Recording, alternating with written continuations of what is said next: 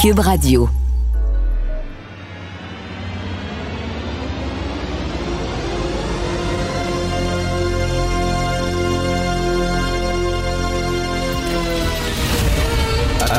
Attention, cette émission est laissée à la discrétion de l'auditeur. Les propos et les opinions peuvent choquer. Peuvent choquer. Oreilles sensibles s'abstenir.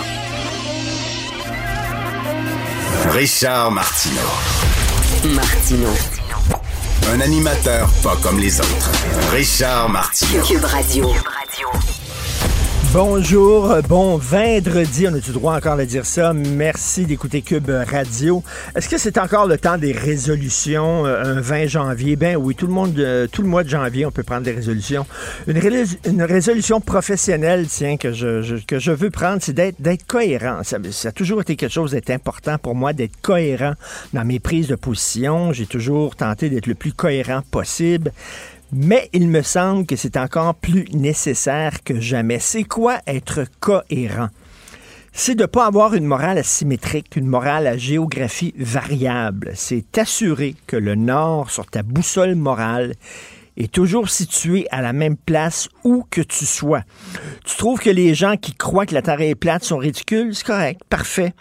Mais tu peux pas, dans le même souffle, admirer des gens qui affirment que la Sainte Vierge a été engrossée par un archange, que Noé a mis un mâle et une femelle de toutes les espèces animales existantes sur un bateau pour les sauver du déluge, ou que Moïse a séparé la mer Rouge en deux. C'est aussi stupide que ceux qui croient que la Terre est plate. Tu combats l'extrême gauche? C'est parfait, mais tu dois aussi combattre l'extrême droite, qui est aussi dangereuse et aussi menaçante. Puis la même chose à gauche. Tu trouves qu'on utilise le terme woke à toutes les sauces? OK. Mais dénonce ceux qui utilisent des termes fascistes et extrême droite à toutes les sauces aussi. Sois cohérent. Être cohérent, c'est critiquer les dérives des idéologies des religions, toutes les idéologies et toutes les religions, même ton idéologie et ta religion. C'est pas attaquer l'un et protéger l'autre c'est critiquer les woke et les trumpistes. Les curés qui portent un col romain et ceux qui portent un col Mao. C'est défendre la présomption d'innocence et la liberté d'expression pour tout le monde. Pas juste pour les gens qui te sont sympathiques, qui appartiennent à ton clan ou qui pensent comme toi. C'est fessé autant à gauche qu'à droite, autant en haut qu'en bas. C'est dénoncer tout ce qui te semble débile, ridicule et dangereux sans préjugés idéologiques.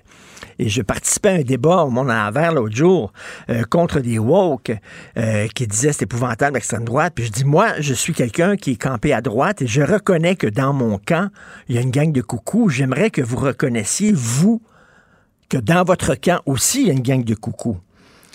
Être cohérent, c'est dénoncer tout ce qui te semble débile, même si c'est dans ton camp, c'est prendre tes distances d'avec ton camp quand celui-ci te semble dans le champ.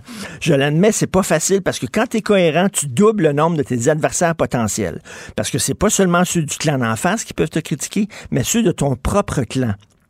Les coups peuvent venir des deux côtés, de la tranchée qui est située devant toi, comme de la tranchée qui est située derrière toi. C'est difficile, c'est inconfortable, mais c'est la seule position honorable. Défendre des principes pour tout le monde et pas juste pour tes amis. Dénoncer les mauvais coups de tout le monde et pas juste ceux de tes adversaires. Dire que tous les musulmans sont des voleurs, comme l'a déclaré l'écrivain Michel Houellebecq lors d'une entrevue accordée au philosophe Michel Onfray. C'est aussi stupide et aussi odieux que dire tous les blancs sont racistes ou tous les hommes sont toxiques. Des bozos, il y en a dans tous les camps. Le combat doit être mené sur deux fronts, contre la bêtise de gauche et contre celle de droite. C'est essoufflant, c'est fatigant, très. Je peux vous le dire d'expérience, mais c'est la seule façon de se battre. Tu dois asseoir tes opinions sur des prises de position sur, et tes prises de position sur des principes forts, solides. Et c'est ça, je souhaite à tout le monde en 2023 d'être cohérent idéologiquement autant à gauche qu'à droite. cette affaire qui est complètement tirée d'un film d'espionnage. Pourquoi? C'est vraiment intéressant. On peut pas dire l'inverse. Donc, la drogue, c'est donc. Un journaliste d'enquête, pas comme les autres. Félix Séguin. Alors, mon cher Félix, on a soupé ensemble cette semaine et ça m'a permis de, de, de, redécouvrir encore à quel point tu es un bon gars, drôle, intelligent, gentil. Vraiment, et je crois que, je crois que tu devrais, tiens, vendre ton sperme ou donner ton sperme pour qu'il y ait encore plus de petits Félix Séguin à travers le monde. Est-ce que tu y as pensé, mon Jean-Félix? Sais-tu quoi? Ça m'est pas passé par la tête parce que j'ai déjà d'expérience avec l'émission de JA de cette semaine. Regardez un peu comment fonctionne la portion du don artisanal, tu comprends? Je suis pas sûr que je veuille aller là. Pas sûr que toi non plus. Écoute bien que je te raconte ça. Il y a une partie de cette histoire-là qui est bien sûr entièrement d'intérêt public, sinon on ne l'aurait pas faite. Il y a une autre partie qui pose de sérieuses questions. Et là, il y a la dernière partie qui est franchement drôle. Laisse-moi t'expliquer ce qui se passe. Il y a un problème au Québec de disponibilité de sperme. C'est aussi simple que ça. Donc, les traitements en fertilité, OK, euh, subissent des retards. Il y a une liste d'attente qui gonfle et qui gonfle et qui gonfle. Euh, et euh, c'est pour ça qu'on manque de donneurs. Hein? Puis les donneurs ici, la loi sont pas pareils, ils sont pas euh, payés, ils sont pas rémunérés comme aux États-Unis.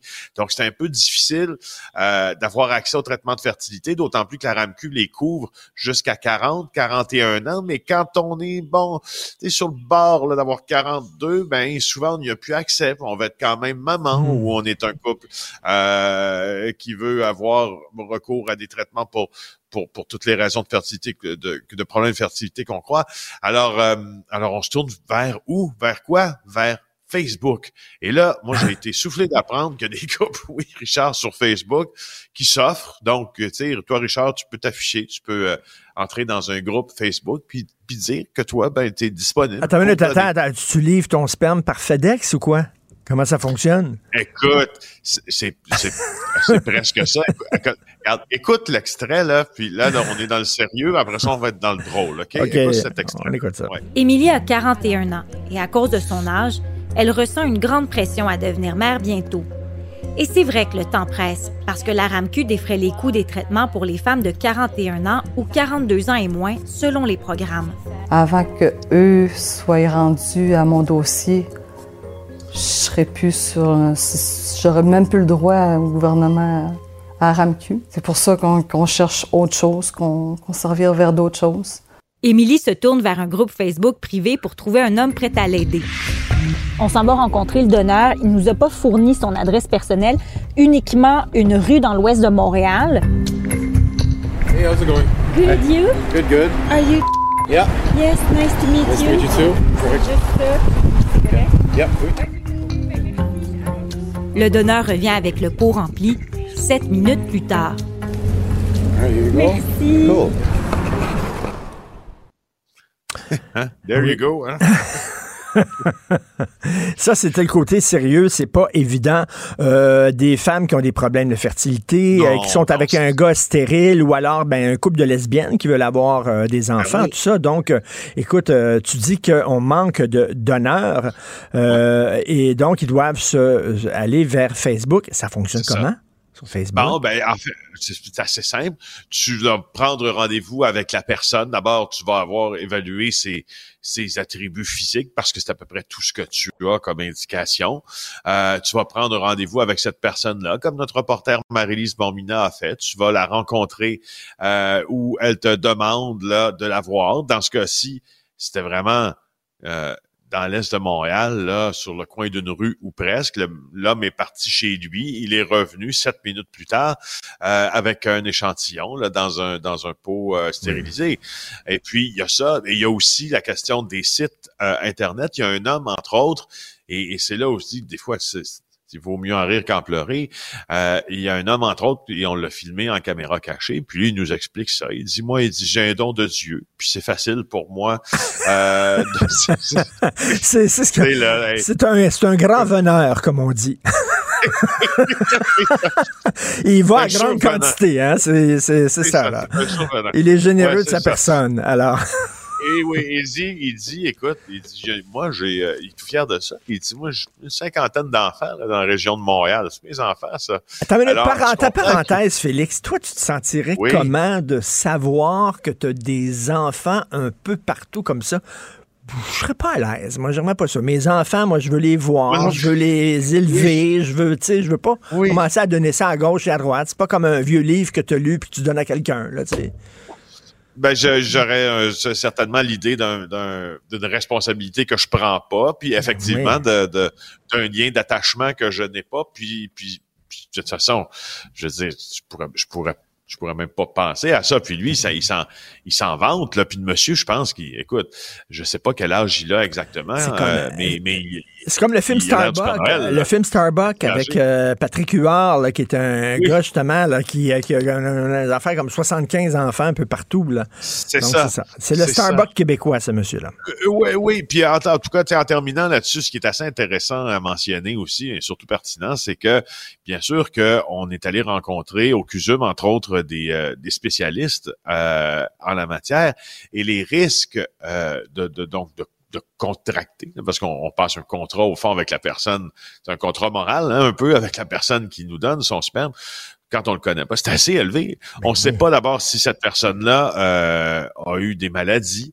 On ne sait pas si cette personne-là, exemple, a des graves problèmes de santé mentale. On ne sait pas si cette personne-là a des maladies héréditaires importantes. Ben, c'est ça. là, c'est un catalogue, puis tu n'as rien que ses attributs physiques. Ah, il est beau, ben, il est grand, puis tout ça. Mais oui, mais ça peut être un pur imbécile, ce gars-là aussi. Ça peut être quelqu'un, tu sais, euh, ça te tente pas d'avoir... Euh, si tu l'avais rencontré en personne, puis tu l'avais fréquenté, ça te tenterait pas, pas en tout d'avoir un enfant avec.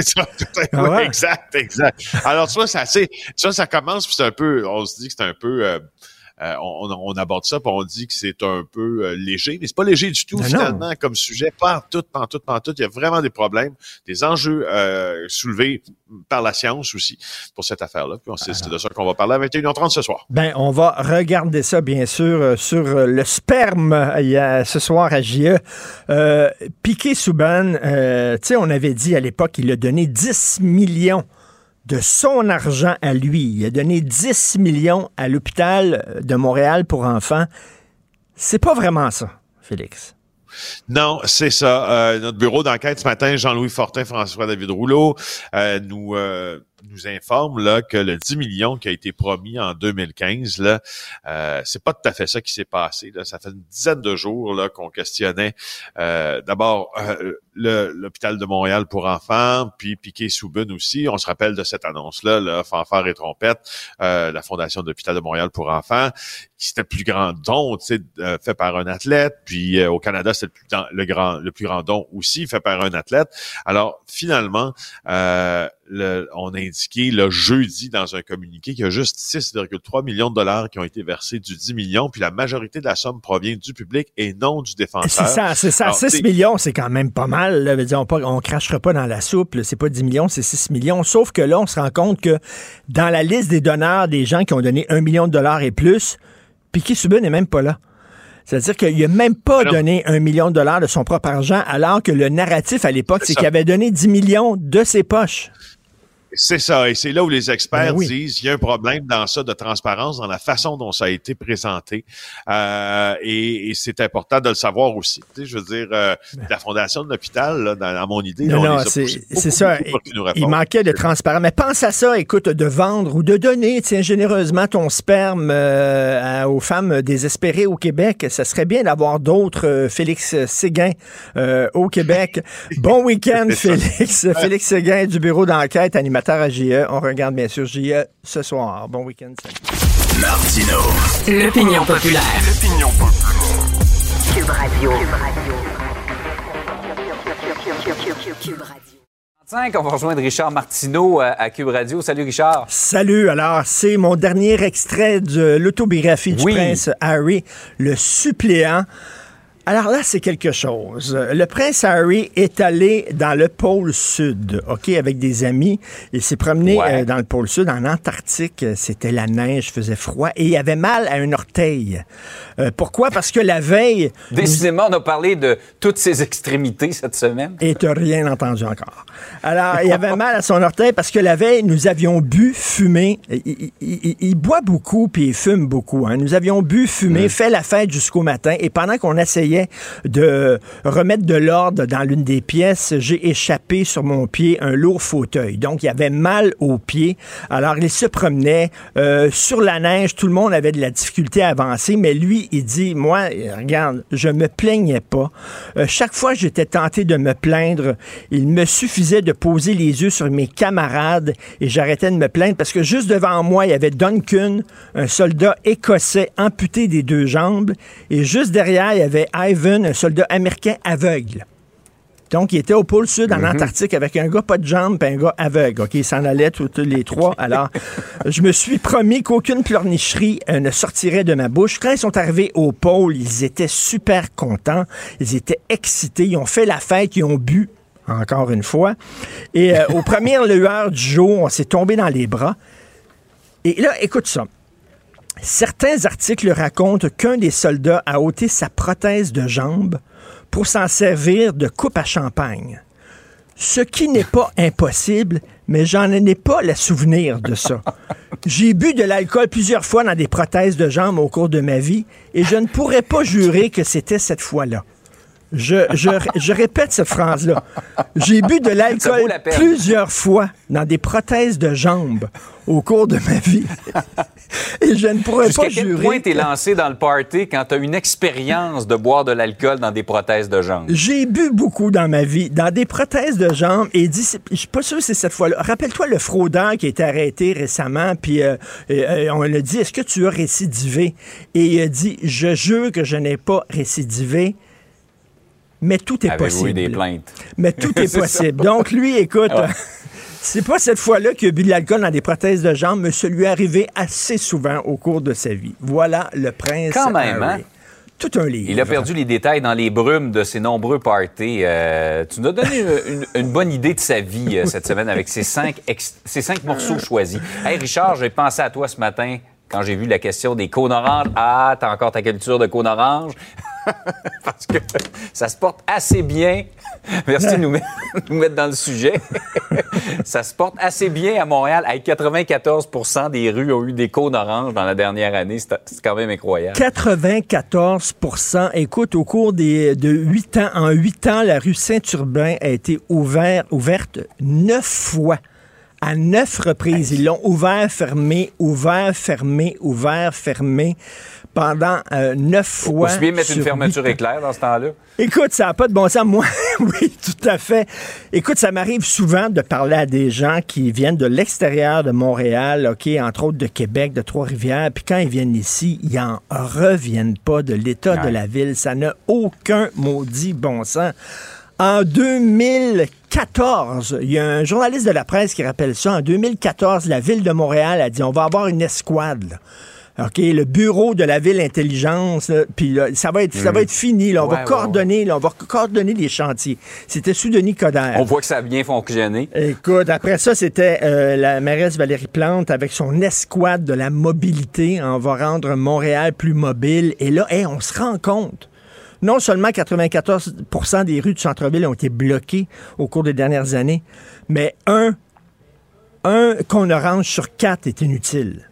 Le quart des mm cônes oranges sont totalement inutiles, ça sert à rien. C'est comme les raisins en plastique dans les comptoirs de fromage dans les épiceries. Comprends-tu? C'est comme les. C'est comme les gros gardiens de sécurité d'un banque. Tu sais, ça sert pas, tu sais, ça donne l'impression d'être en sécurité, mais ça sert pas à grand-chose. C'est OK, c'est un peu ça dans les cônes oranges. Donc, vraiment. Et là, on dit qu'au printemps prochain, il va y avoir un sommet un sommet sur justement la mobilité à Montréal, mais je pense que ce sommet-là ne pourra pas être tenu à Montréal parce que c'est trop difficile de venir. Il va falloir qu'il tienne à l'extérieur en région. Mais écoute, ça fait des années qu'on nous dit... Ils se rendront pas. Ils pourront pas se rendre. Ça fait des années qu'on dit qu'il y a un problème. J'espère qu'on va le régler bientôt. Hey Richard, euh, merci pour cette semaine divertissante euh, et passe une très belle fin de semaine parmi tes cons d'orange. Merci, maman. J'ai vu ma mère hier, ça n'a pas de bon sens ce qu'il dit, le prince Harry. C'est-tu vrai que tu n'as pas inventé ça, toi, là? Non, non, j'ai pas inventé, c'est vraiment dans le livre. bon week-end tout le monde. Salut, bonne fin de semaine. Martino. Pour l'instant, nos avocats nous disent que tout est beau.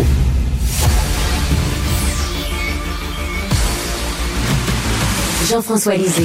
On va juste dire qu'on est d'accord. Thomas Mulcair. Je te donne 100 raison. La rencontre. C'est vraiment une gaffe majeure. Tu viens de changer de position. Ce qui est bon pour Pitou est bon pour Minou. La rencontre. Lisée. Mulcair.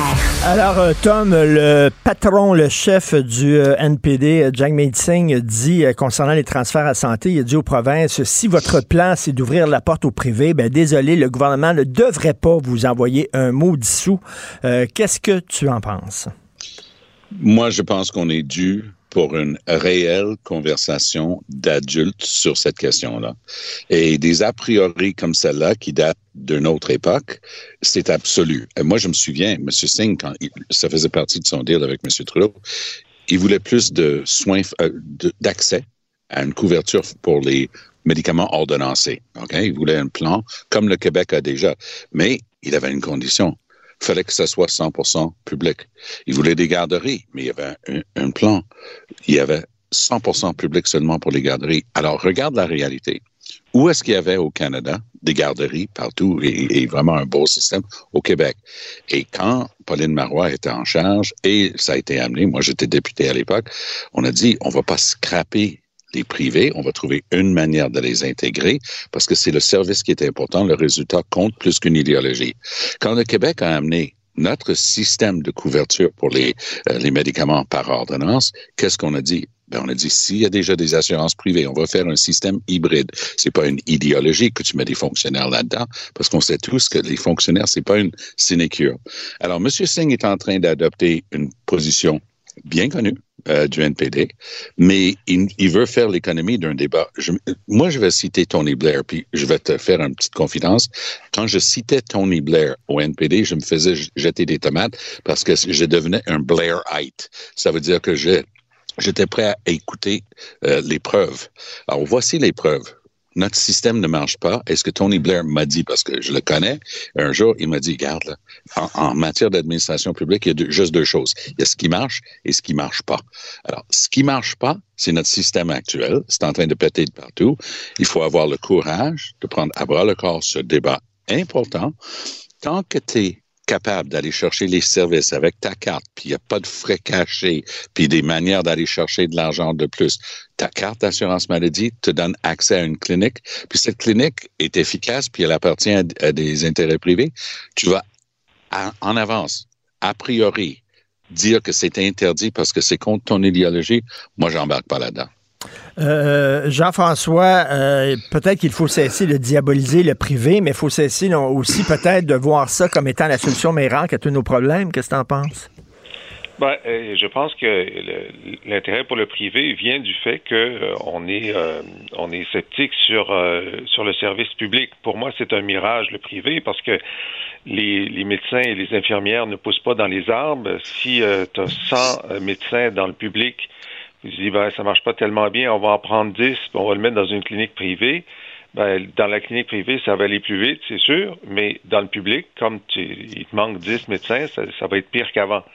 Euh, rien n'empêche non plus de faire des, des si c'est une question d'organisation du travail, rien n'empêche de faire des cliniques publiques euh, de chirurgie si on, si on pense que c'est plus souple que dans que dans le que dans l'hôpital. Moi, l'idée qu'on va ajouter 12% de profit à l'ensemble des opérations en pensant que ça va aider, euh, je suis très sceptique. Maintenant, pour revenir à Singh, le problème qu'il a, c'est que euh, c'est pas interdit par la loi fédérale euh, de la santé, euh, dans la mesure où le, service est accessible avec ta carte santé et que tu ne paies pas avec ta, ta, carte de crédit, c'est permis. Alors, si il est contre ce que ce que M. Ford fait, ben il faut qu'il se présente à l'élection en Ontario pour euh, renverser la décision de Ford parce que pour l'instant, elle est légale. Alors, euh, comme au Québec, on a des cliniques privées aussi. On les a utilisées euh, pendant la pandémie pour accélérer les chirurgies dans l'ensemble. Donc, c'est un, c'est un système qui existe. On peut avoir un débat là-dessus. Moi, je pense que tout devrait être public, mais en mhm. tout cas, en ce moment, Singh ne peut pas faire de retirer euh, j'allais dire faire tomber le gouvernement, même s'il retire son entente, ça ne veut pas dire que les conservateurs et les bloquistes vont voter pour, pour renverser le gouvernement à un vote de confiance, mais quoi qu'il en soit, ce n'est même pas dans son entente. Son entente, c'était des soins dentaires et une assurance médicaments, comme le dit Tom. Bon, les soins dentaires, c'est en train de se faire. Puis l'assurance médicaments, euh, c'est pas encore fait. Le gouvernement s'est engagé à déposer un projet de loi en 2023. Donc, ce serait, euh, ce serait ne pas euh, respecter euh, la lettre et l'esprit de l'entente que de dire, ben maintenant, j'ajoute une condition qui serait de changer la loi sur la santé pour interdire l'utilisation du privé pour donner des services euh, très bien dit. un accès gratuit. Très, très, bien dit. Puis un de mes collègues de Toronto avec qui je fais des panels à la télé en anglais, il, il était tellement drôle. Il dit, garde, là, à chaque fois qu'il y a quelque chose, il dit, ah ben, je vais te déchirer l'entente, je vais m'en aller, je vais voter contre Trudeau. Il dit, ça me fait penser à quelqu'un qui est en couple, puis à chaque fois qu'il y a le moindre euh, coche mal taillé, il dit, ah ben, c'est ça, je m'en vais, je m'en vais, je m'en vais. Il dit, à un moment donné, ça devient tannant, surtout quand la personne s'en va pas. Parce que je peux te garantir une chose, le NPD n'a aucun envie d'aller en élection demain matin. Moi, je diffère de, Jean-François sur, euh, sur une chose. En fait, je veux clarifier. Moi, je suis pas en train de prêcher pour du privé. Mais ce que je dis est exactement comme lui, c'est-à-dire que le Québec le fait déjà hanche, genou, euh, cataracte. Ça a été éprouvé. Je ne pense pas qu'on peut faire l'économie de ce débat de fond. Et comme tu dis, comme Jean-François a si bien dit, c'est permis en vertu de la loi euh, de la santé, de l'entente qui existe entre Ottawa et les provinces. Donc, moi, j'ai hâte d'avoir ce débat-là parce que je suis plutôt du côté du payeur unique, je suis plutôt du côté du public mais je me rends compte qu'on ne peut pas faire l'économie d'une discussion à la lumière de la réalité de notre système de santé qui pète de partout. Et, Jean-François, lorsqu'on dit le privé en santé, par exemple, des hôpitaux privés, les gens disent, ben là, seulement les gens riches vont pouvoir y aller. Non, et je discutais euh, cette semaine avec euh, Éric Duhem, qui a proposé ça lors de sa rencontre avec François Legault. C'est un peu comme les CHSLD qui sont euh, conventionnés, c'est-à-dire ils sont gérés par euh, le privé, par une entreprise privée, mais ils doivent respecter des paramètres publics, puis ils sont financés par le public. C'est un peu ça, un hôpital privé, ça serait géré par le privé, mais euh, ça serait financé par le public, et puis on accepterait la carte soleil. Oui, ben ça c'est la proposition en ce moment euh, donc au Québec. Le, le gouvernement dit qu'il veut faire deux hôpitaux privés, Hmm. euh, mais encore là, je veux dire, euh, ça veut dire que l'entreprise privée qui va gérer l'hôpital va demander 12% de profit. Ça veut dire que les coûts vont augmenter de 12% euh, il va prendre les médecins au même endroit que les autres, il va prendre les infirmières au même endroit que les autres. Alors, je vois pas, je vois pas l'intérêt. Franchement, euh, ça va simplement coûter plus cher. Aux États-Unis, les hôpitaux sont vraiment privés, puis là, tu sors ta carte de crédit. Ben oui. Alors là, ce qui, est, ce qui est bien dans notre débat à nous, c'est que On veut en pas fait, aller pour l'instant, personne ne propose ça. Non, voilà. à fait. Bah, Et- Et, et il, faut, il faut être astucieux parce que eux, ils vont être astucieux parce qu'il y a toutes sortes de manières de te proposer. Ah ben oui, on va faire euh, telle opération pour changer la lentille cornéenne, mais tu sais, hein, il y a un modèle, mais il n'est pas couvert par l'assurance maladie. Puis lui, il est 1500 dollars de plus, mais je peux te l'avoir. Donc oui, il faut absolument être aux aguets, être très prudent, pas être dupe. Euh, écoute, on parlait, le on parlait de. Doug Ford, Tom. Doug Ford euh, fait le jeu de la grande séduction à nos infirmières au Québec. Ben oui, ben oui. Et, et, et regarde, en, en, en dedans de deux jours, les, les deux nouvelles intéressantes. Je les mets pas ensemble parce que l'un cause l'autre. Je les mets ensemble parce qu'il s'agit de nos infirmières. Il y a deux jours, on reçoit ce rapport dévastateur d'André Garriépé, le commissaire responsable de ces questions-là. Il est autonome, même si administrativement, il relève de l'Office des professions. Il a regardé l'examen du mois de septembre de l'Ordre des infirmières, puis il sonne l'alarme. Il dit, il y a eu une injustice ici, il y a quelque chose qui tourne pas rond. Il dit, je, somme le gouvernement d'annuler le prochain, le prochain examen du mois de mars. Il veut carrément l'annuler et le reporter. Et celui du mois de septembre compterait pas dans les trois chances que tu as le droit. Donc, c'est three strikes, you're out. Si tu échoues trois fois à cet examen-là, ben là, là tu n'as pas le droit de, de devenir infirmière. Là, on parle de plus de 1000 infirmières qui manquent cruellement dans le réseau et l'Ordre des infirmières, depuis des lustres, demande que la formation infirmière passe toute à l'université. Ils appellent même les infirmières, qui sont des infirmières tout court, mais ils les appellent les infirmières techniciennes pour justement diminuer un peu le rôle des, des cégeps. Il y a des douzaines, de, depuis des, Ah. Des années, on forme au cégep. Il y a des milliers de personnes qui sortent de nos cégeps. Elles font un travail merveilleux. Leur équivalence est reconnue partout. Et là, on est en train de faire les frais d'une chicane corporative parce que là, ce que Gary Épée a trouvé, là, il dit, il va avoir un deuxième rapport, mais d'urgence, ça, c'est des mesures qu'il faut prendre. Pourquoi j'en parle en même temps que Doug Ford? Parce qu'il y a quelque chose, encore une fois, qui est évidente. Elle est où, Sonia Labelle? C'est elle, la ministre responsable de l'application des lois professionnelles. Je la vois pas dans ce débat-là depuis deux jours. Il est où Dubé sur cette importante question-là? Je le vois pas. Doug Ford est en train de dire, êtes-vous tanné de travailler au Québec? Moi, je vais vous payer 50% de plus et, par ailleurs, formé dans votre cégep, je vous donne exactement l'équivalence avec mes infirmières d'Ontario et la même paye. Et, tu sais quoi? Il y en a qui vont l'accepter. Ben, tout à fait. Donc, Jean-François, il y a la Suisse qui courtise nos infirmières. Je connais une infirmière, moi, québécoise, qui vit maintenant en Suisse avec des très bonnes conditions. Et là, maintenant, c'est l'Ontario. Écoute, euh, c'est. c'était déjà le cas que, par exemple, les super infirmières du Québec considéraient qu'elles étaient beaucoup mieux traitées en Ontario. Elles avaient une réelle autonomie, alors qu'ici, euh, elles étaient complètement sous la coupe du médecin.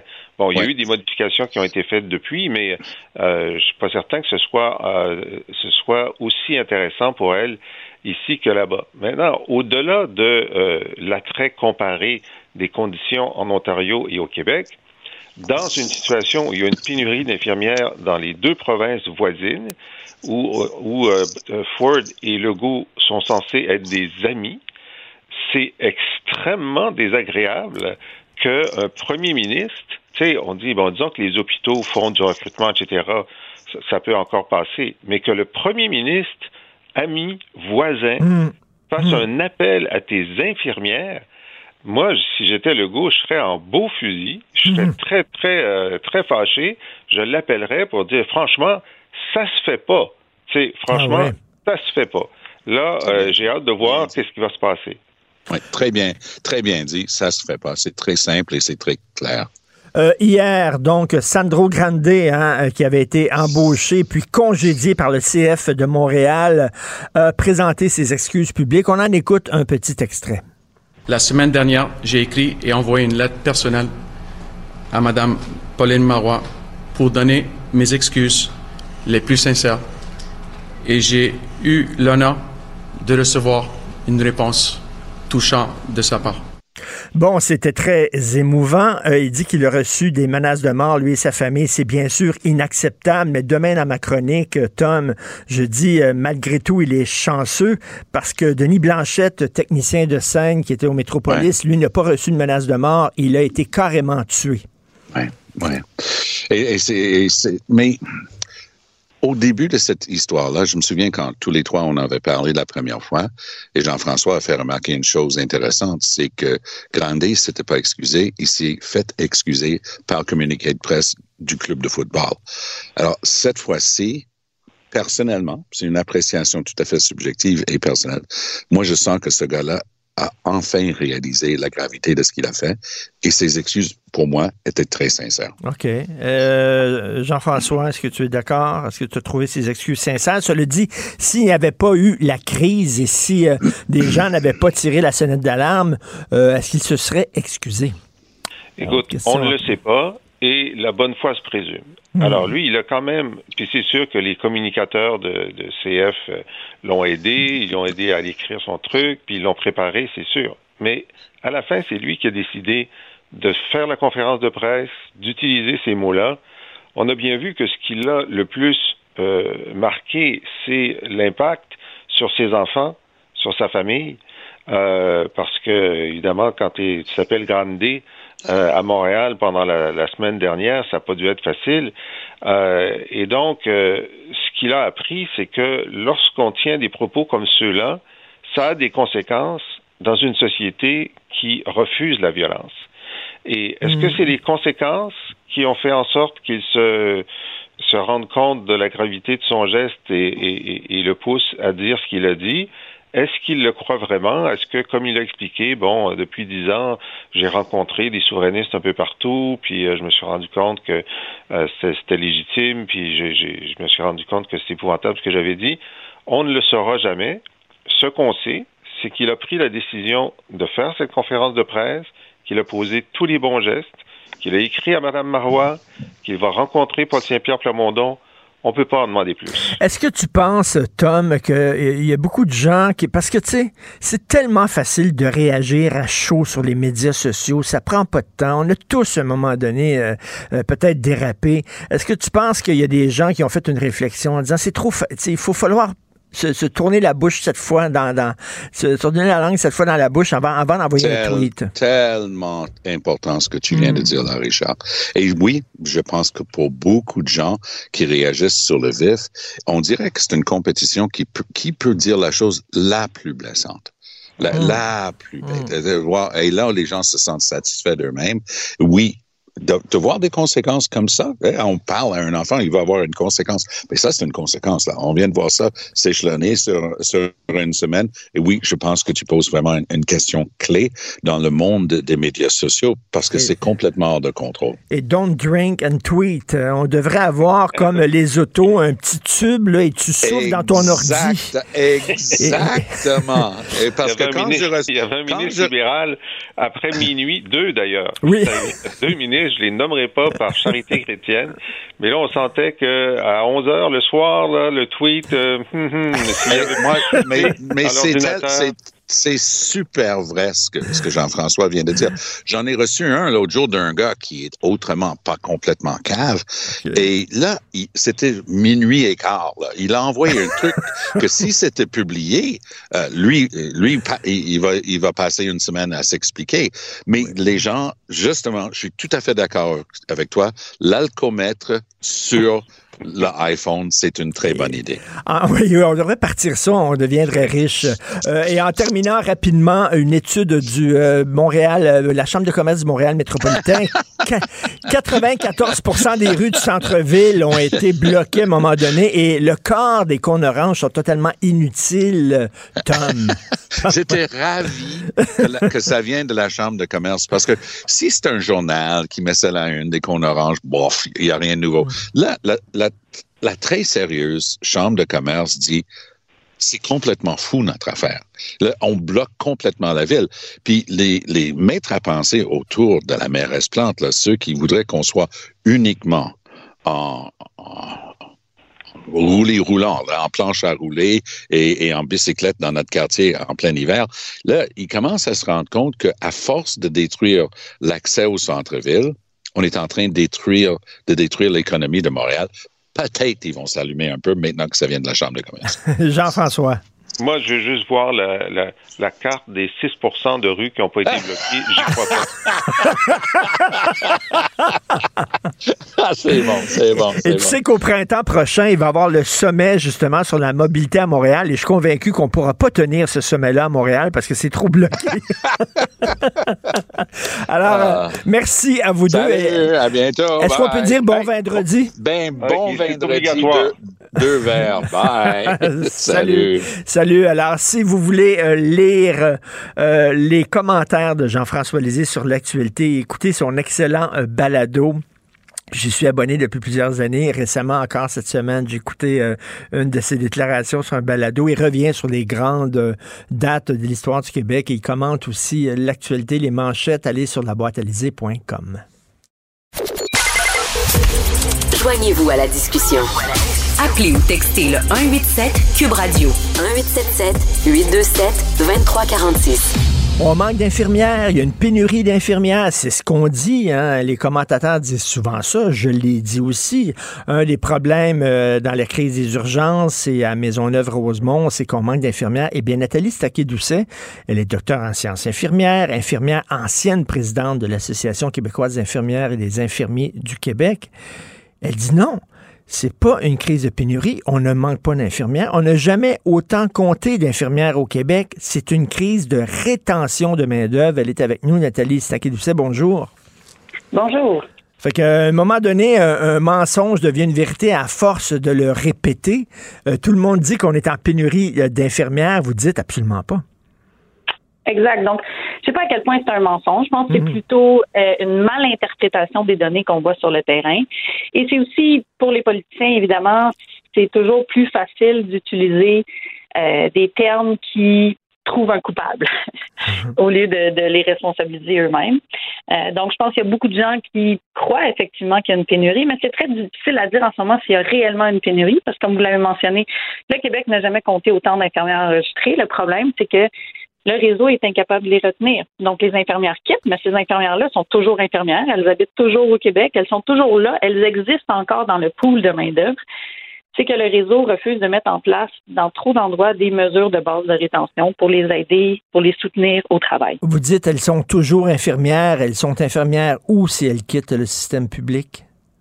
Il y en a qui retournent à l'école, il y en a qui vont travailler pour des agences, il y en a qui changent carrément d'emploi. Je connais des infirmières qui sont immobilières, qui sont devenues tatoueuses, qui, qui font toutes sortes de choses, mais pour la plupart d'entre nous, euh, tu sais, comme moi, moi, je suis partie dans l'enseignement euh, depuis presque un an maintenant que je suis dans le réseau. Donc, on a toute envie de revenir, de s'occuper des patients, mais on n'est pas prête à sacrifier l'entièreté de notre vie à une job euh, qui nous reconnaît pas, qui nous valorise pas. Et il y en a qui vont à l'extérieur du Québec aussi, on le sait, il y a eu plusieurs reportages en Suisse, par exemple. Euh, j'en parlais tantôt, euh, je connais une infirmière québécoise qui était tannée, elle, travaille en Suisse, elle est heureuse, elle est bien payée, elle a des conditions de travail, elle peut voir sa famille.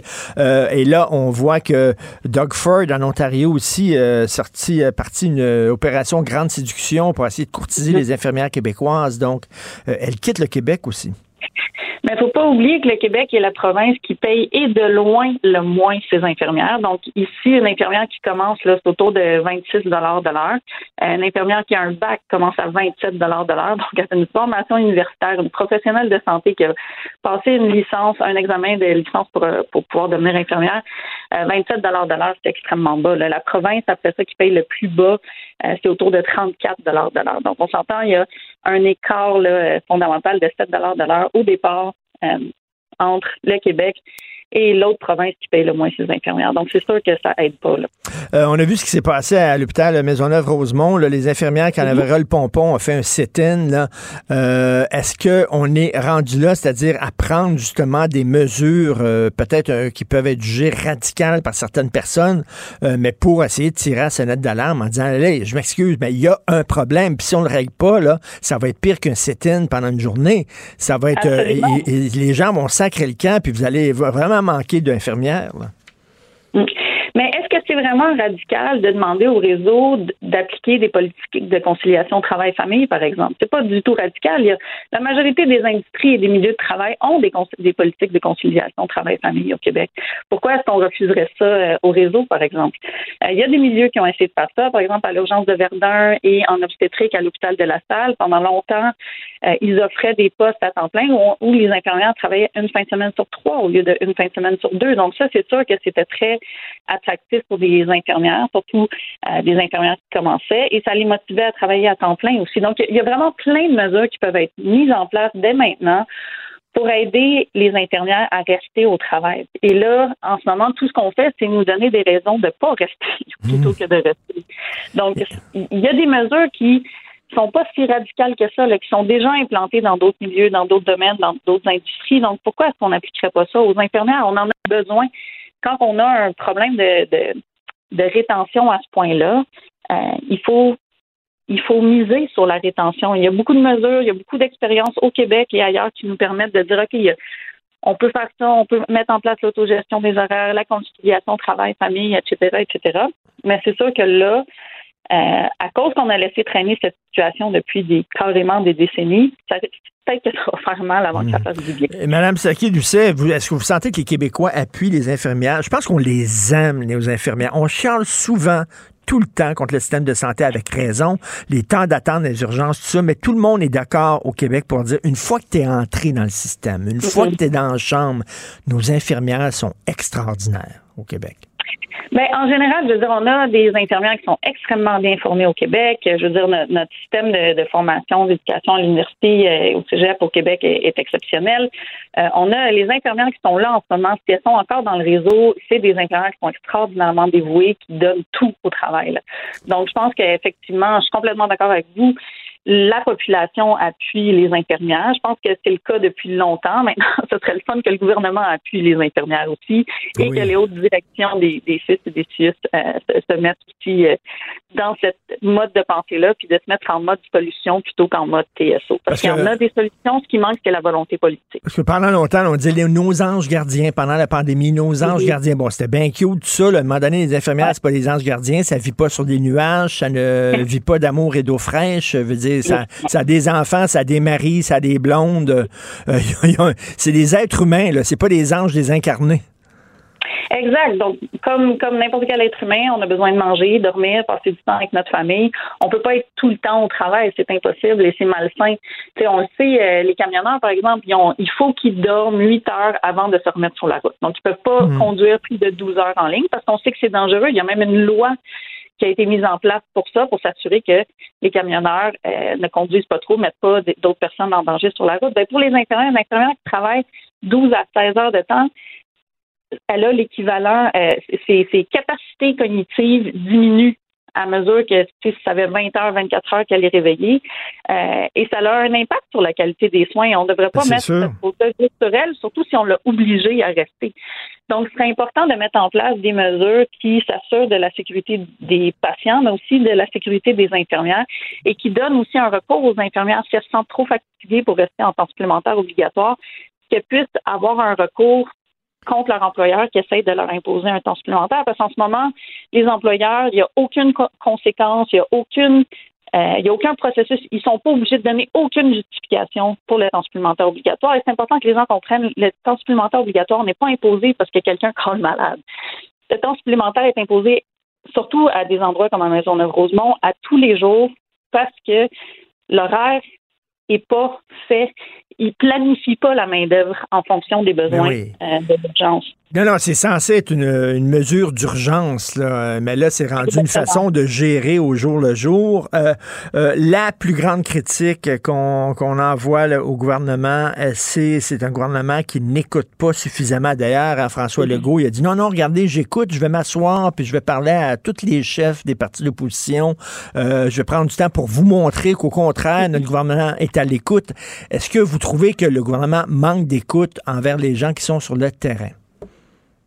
En ce moment, oui, mais je veux dire, ça reflète aussi la réalité du terrain. Je pense que les hautes directions des CIS et des CIUS, euh, surtout depuis la réforme Barrette et les méga fusions, euh, sont pas du tout à l'écoute des personnes sur le terrain. Souvent, c'est lié à une distance physique. Donc, les CIS et des CIUS, c'est des énormes monstres bureaucratiques.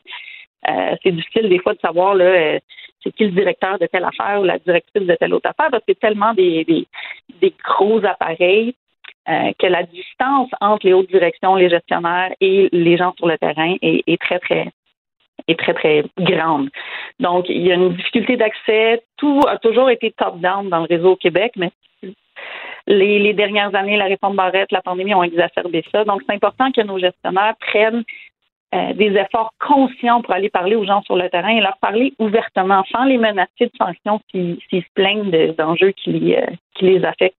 Donc, on a besoin d'écoute. Les infirmières à Maisonneuve-Rosemont, vraiment, je leur lève mon chapeau parce que quand on fait des sit-ins, puis on a tous les jours des sit-ins au Québec, ça témoigne de l'engagement de ces infirmières-là qu'elles veulent rester à Maisonneuve-Rosemont. Elles veulent pas démissionner, mais elles, Mm. elles ont besoin qu'on les écoute. Et donc, si elle n'avait pas fait de sit-in, on n'en parlerait pas aujourd'hui. C'est donc, Yeah. les sit-ins, c'est vraiment un effort de dernier recours pour attirer l'attention puis dire, écoutez, on n'en peut plus, c'est ça où on s'en va.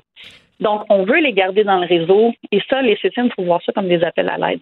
Puis en plus, quel hôpital désuet. Récemment, je suis allé à l'hôpital Maisonneuve-Rosemont euh, voir euh, quelqu'un euh, proche de moi. Tabarnouche que c'est un qui, qui, qui est vieux, qui est désuet. En plus, comme, comme déjà que le, les, les, les- la, la gestion de travail n'est pas facile, mais tu travailles en plus dans un lieu qui est, qui est en train de tomber en morceaux, là, puis que- qui a besoin d'être renippé. C'est pas évident sur le moral. là.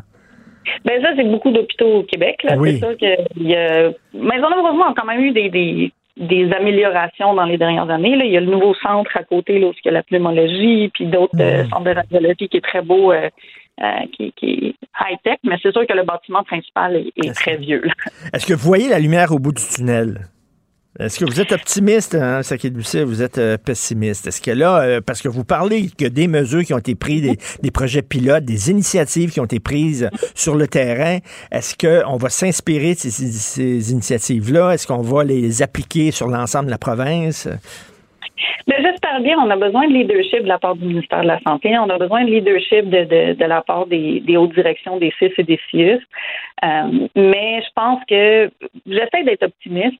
Euh, puis je suis optimiste principalement à cause des infirmières du Québec qui sont vraiment incroyables euh, et qui m'inspirent à tous les jours. Donc, on travaille extrêmement fort depuis 20 ans à proposer des solutions, à, à, à écrire, à, à communiquer nos besoins aux, aux, directions, puis on est beaucoup trop souvent confronté à de l'indifférence, mais les fois où on réussit à avoir un peu d'écoute.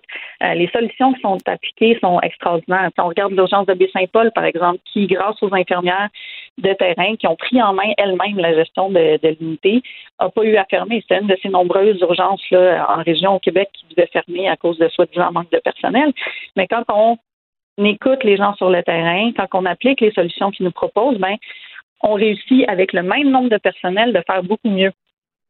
Donc, c'est possible de changer. On a besoin de volonté politique au niveau des décideurs, euh, puis on a surtout besoin qu'ils regardent pas juste mmh. leurs collègues décideurs, mais qui regardent les infirmières sur le terrain. Elles savent ce dont elles ont besoin. On connaît bien le réseau de la santé, nous autres. Ça fait maintenant qu'on tient à bout de bras. Euh, on est capable d'offrir des solutions et c'est fondamental de nous écouter. Fait que pendant longtemps, on a dit là, on donne la chance aux coureurs, au ministre Dubé. Euh, je pense que les Québécois aiment bien le ministre Dubé, mais à un moment donné, il va avoir une obligation de résultat. Puis il va falloir qu'il rende des comptes, Madame, euh, Madame. Ben, exact. Puis je pense à tous les niveaux du réseau, il faut qu'on ait une réduction de compte de la part des décideurs. Euh, c'est la même chose par rapport au temps supplémentaire obligatoire. C'est le facteur central qui pousse les infirmières à démissionner. Donc, il faut arrêter de voir ça comme une solution et voir ça comme une des causes du problème qu'il faut enrayer. Euh, donc, c'est important qu'il y ait des justifications, qu'il y ait des réductions de compte sur l'utilisation abusive du TSO, par exemple. Euh, on aurait besoin, moi j'aimerais bien qu'il y ait des enjeux à santé qui relèvent pas juste du ministère.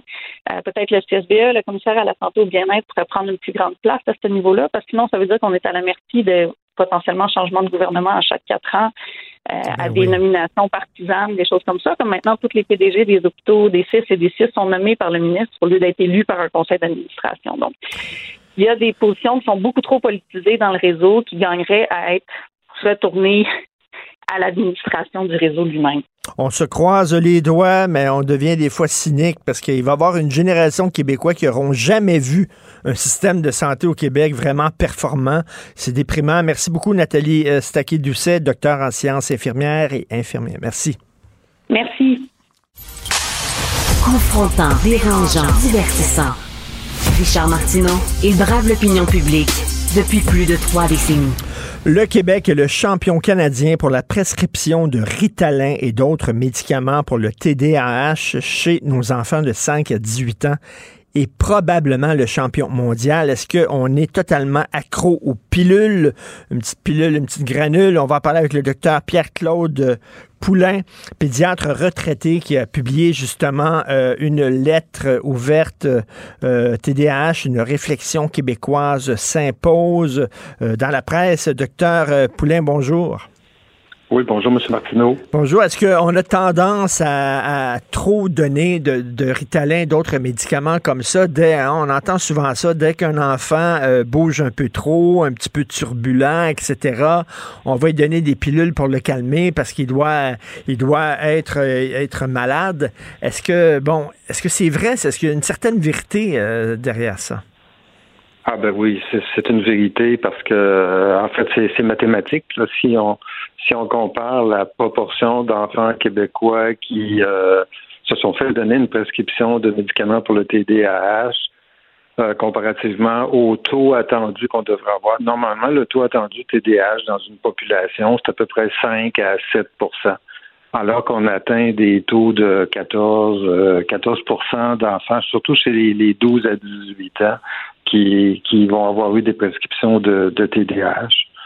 Dans l'article de la presse qui est paru cette semaine, on, on faisait mention du fait que les enfants plus jeunes qui étaient nés dans les, les trois euh, les trois derniers mois de l'année, quand ils commençaient la maternelle, avaient plus de chances d'avoir eu un diagnostic de TDAH et de s'être vu donner une prescription. C'était quelque chose qui était déjà connu. Entre autres, il y avait une étude en Colombie-Britannique qui avait démontré ça. Mais dans cette étude-là, ça montre que les plus jeunes, ils sont fait prescrire du, du Ritalin ou ou semblable dans 20, 20 à peu près des cas. Mais les autres qui étaient plus vieux, c'est quand même 15% C'est énorme, c'est beaucoup, c'est deux fois plus que, la fréquence attendue du TDAH.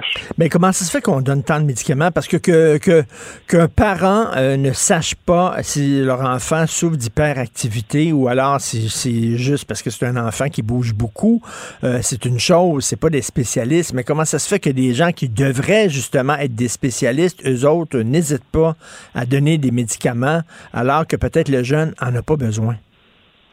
Bon, je pense pas qu'il y ait une réponse euh, facile, une réponse magique à cette question-là. J'ai l'impression un peu comme dans, dans la lettre que j'ai écrite, qui est un peu un cri du cœur. Euh, les parents, les, les, les, éducateurs, les psychologues qui font les évaluations, puis les médecins qui remplissent les prescriptions devraient, devraient se poser des questions. On devrait appuyer sur le frein. Ça n'a pas de bon sens d'avoir 15% de nos enfants qui se font prescrire des médicaments pour un TDAH si vraiment on a 15% des enfants qui remplissent tous les critères pour avoir un diagnostic de TDAH, on a un problème. Hmm. Euh, pour que ce soit aussi fréquent. Si par contre euh, euh, la fréquence du TDAH est la même que dans les autres populations, mais qu'on donne quand même du Ritalin à 15% de la population, on a un problème. Donc, de toute façon, on a un problème. Mais le médicament, ça devrait être donné en dernier recours. Et comme vous le dites, euh, vous, euh, il y a d'autres, il y a d'autres méthodes. Si effectivement un enfant est turbulent, bouge beaucoup, ben peut-être encadrer un peu mieux son utilisation des jeux vidéo, lui permettre de jouer à l'extérieur d'un parc, puis tout ça. Il y a d'autres d'autres avenues à prendre avant de passer aux médicaments? Tout à fait. En fait, l'encadrement, l'appui aux parents pour mettre en place des stratégies d'encadrement et aux enseignants aussi dans, les écoles devrait venir en premier euh, avant qu'on saute sur la médication. Peut-être que le problème de la médication, c'est qu'elle est très efficace à court terme. Ça, les, enfants mmh. turbulents, très agités ou très inattentifs, à qui on prescrit une médication, ça, ça marche, ça marche trop de sorte que les gens peut-être se passent le mot puis disent moi ça va très bien avec ça. Mais j'ai dit à court terme, à long terme, on n'a jamais démontré que, que ça changeait vraiment l'évolution, euh, euh, que c'était vraiment efficace à long terme. Il n'y a jamais d'études, c'est pas facile de faire des études sur 10 ou 15 ans que ça modifiait l'évolution du, du TDAH. Mais, mais vous euh, mettez le doigt sur le bobo. Euh, euh, on est peut-être, on veut des résultats rapides. Promenez-vous dans une librairie, hein, docteur Poulain. comment devenir riche en deux mois, comment perdre du poids en trois semaines, comment apprendre l'espagnol en deux jours? C'est rien que ça, les livres. On n'a pas, on veut que ça aille vite, les affaires. Oui, oui. Une chose qui me frappe aussi, c'est les grosses différences qu'il y a entre les régions du Québec. En fait, c'est le, on dirait que c'est le il y a une différence entre Montréal ou la région de Montréal et Laval et le reste du Québec. Il y a une, énorme différence. En fait, la, fréquence de prescription de médicaments pour le TDAH dans la région de Montréal et à, sur l'île de Laval correspond à peu près à ce que ça, devrait être en gros. Alors que dans le reste du Québec, euh, le, Québec francophone, euh, c'est là que les, on atteint des, des pourcentages de 10, 15 est-ce que les Québécois francophones sont, sont moins patients ou sautent plus facilement sur, sur la pilule? Ben, je pense qu'il faut se poser la question. Ben, la, mais la question se pose aussi pour les antidépresseurs. Je me souviens d'un reportage du Journal de Montréal il y a quelques années où euh, il y a une, journaliste qui, qui allait voir plein de médecins et elle dit ah, ça va pas ces temps-ci, j'ai de la misère, je, je, je, suis down un peu, puis tout ça. Puis tout de suite, on y prescrivait des antidépresseurs. On est trop rapide, sa gâchette, pour prescrire des médicaments. Tout à fait. C'est la même chose chez les enfants. On parle beaucoup des psychostimulants chez les enfants, mais la prescription d'antidépresseurs, euh, pas pour la dépression, mais pour les troubles anxieux qui sont de plus en plus fréquents chez les enfants, ça a monté beaucoup. Je pense, j'ai l'impression que dans quelques années, la, controverse qu'on a avec euh, l'utilisation des psychostimulants chez les enfants, on va la voir aussi avec l'utilisation des antidépresseurs, ce qu'on appelle les ISRS pour traiter les troubles anxieux chez les enfants. On, saute rapidement là-dessus. Mmh. Il y a comme des maladies à la mode. Hein. À un moment donné, tout le monde, tout le monde parle de ça. Euh, soit les allergies, puis après ça, c'était le TDAH. Ça a commencé une couple d'années. Ah, mon fils est TDAH. Avant, on disait pas ça. on dirait que mon fils est turbulent. Mais là, on a, on, transforme en maladie des fois ce qui est rien qu'un trait de personnalité. Ben, on a l'impression des fois que ça se place bien dans la conversation. Ben oui. J'ai un, un TDAH ou mon, mon enfant est traité pour un TDAH. Moi, je suis retraité maintenant, mais j'ai quand même pratiqué longtemps en pédiatrie. Puis au début de ma pratique, il y en avait des TDAH. Je nie pas que ça existe. C'est sûr qu'il y a des enfants qui ont besoin d'une médication pour un TDAH, mais pas 15% Mais au début de ma pratique, il fallait vraiment avoir des arguments très convaincants pour que les parents acceptent de donner des médicaments pour un TDAH qui était évident, alors que maintenant, c'est le contraire. Ils viennent nous voir avec, pardon, ils viennent nous voir puis ils s'attendent à ce qu'on leur prescrive une médication, sinon ils sont, des fois, ils sont pas contents. Donc, vous dites à la fin de votre texte, euh, j'implore les parents québécois d'être plus critiques face au diagnostic de TDAH et à son traitement euh, médicamenteux. J'implore les médecins les psychologues d'améliorer leurs outils diagnostiques. J'implore les médecins de ne pas sauter trop rapidement sur leur, euh, sur leur prescription pour aller vers la solution facile de médicamenter. Euh, pour un parent, mettons qu'il va voir un médecin, on lui dit votre fils est TDAH, qu'est-ce que vous conseillez à ce parent-là d'aller d'aller demander une deuxième, un deuxième conseil, un deuxième diagnostic à un autre médecin? Ben, je dirais, euh, est-ce qu'il y a d'autres alternatives, avant de sauter sur la médication, avant que je médicamente mon enfant, est-ce qu'il y a d'autres alternatives de traitement qu'on qu'on pourrait mettre en place? Est-ce qu'il y a des choses que, que moi je peux changer dans, dans ma façon d'approcher les, les problèmes de mon enfant? Est-ce qu'à l'école aussi, euh, on en met beaucoup sur le dos de l'école ces temps-ci, là, mais est-ce qu'à l'école aussi, on pourrait avoir une façon de, de mieux encadrer l'enfant? Puis euh, on peut-tu laisser jouer, les- laisser jouer les enfants aussi, dans, Oui, se, se oui, chamailler un peu puis jouer au chef, euh, chef de la colline euh, l'hiver? là? ouais. C'est- ça faisait d'ailleurs partie de nos recommandations euh, du groupe de pédiatres quand on avait sorti une lettre en 2019. On, on avait fait des recommandations qui avaient d'ailleurs été entérinées par une commission parlementaire. Entre autres, d'essayer de mieux baliser euh, l'utilisation des, des, des téléphones cellulaires euh, dans les écoles, au moins dans les écoles.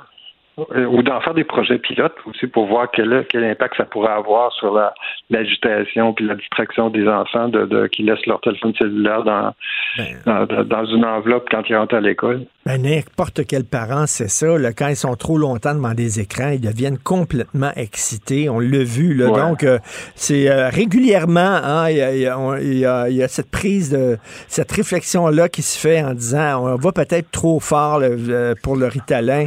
Et euh, donc, c'est important de le refaire, de sonner la, la sonnette d'alarme. Donc, TDAH, une réflexion québécoise s'impose. On peut dire ça sur le site de la presse. Docteur Pierre-Claude Poulain, pédiatre retraité. Merci beaucoup. Bonne journée. Merci, M. Martineau. Bonne journée. Merci. Banque Nationale est fière de vous offrir ce commentaire économique. Propulsez votre entreprise avec les solutions bancaires et les conseils d'experts en PME. Avec la Banque Nationale, vous êtes en affaires. Visitez bnc.ca barre oblique entreprise. Rappellerai que 1,3 milliard, 44 milliards de dollars. c'est beaucoup, beaucoup d'argent. À partir de cet événement-là, il y a eu un point de bascule. Un directeur de la section argent, pas comme les autres. Yves Daou.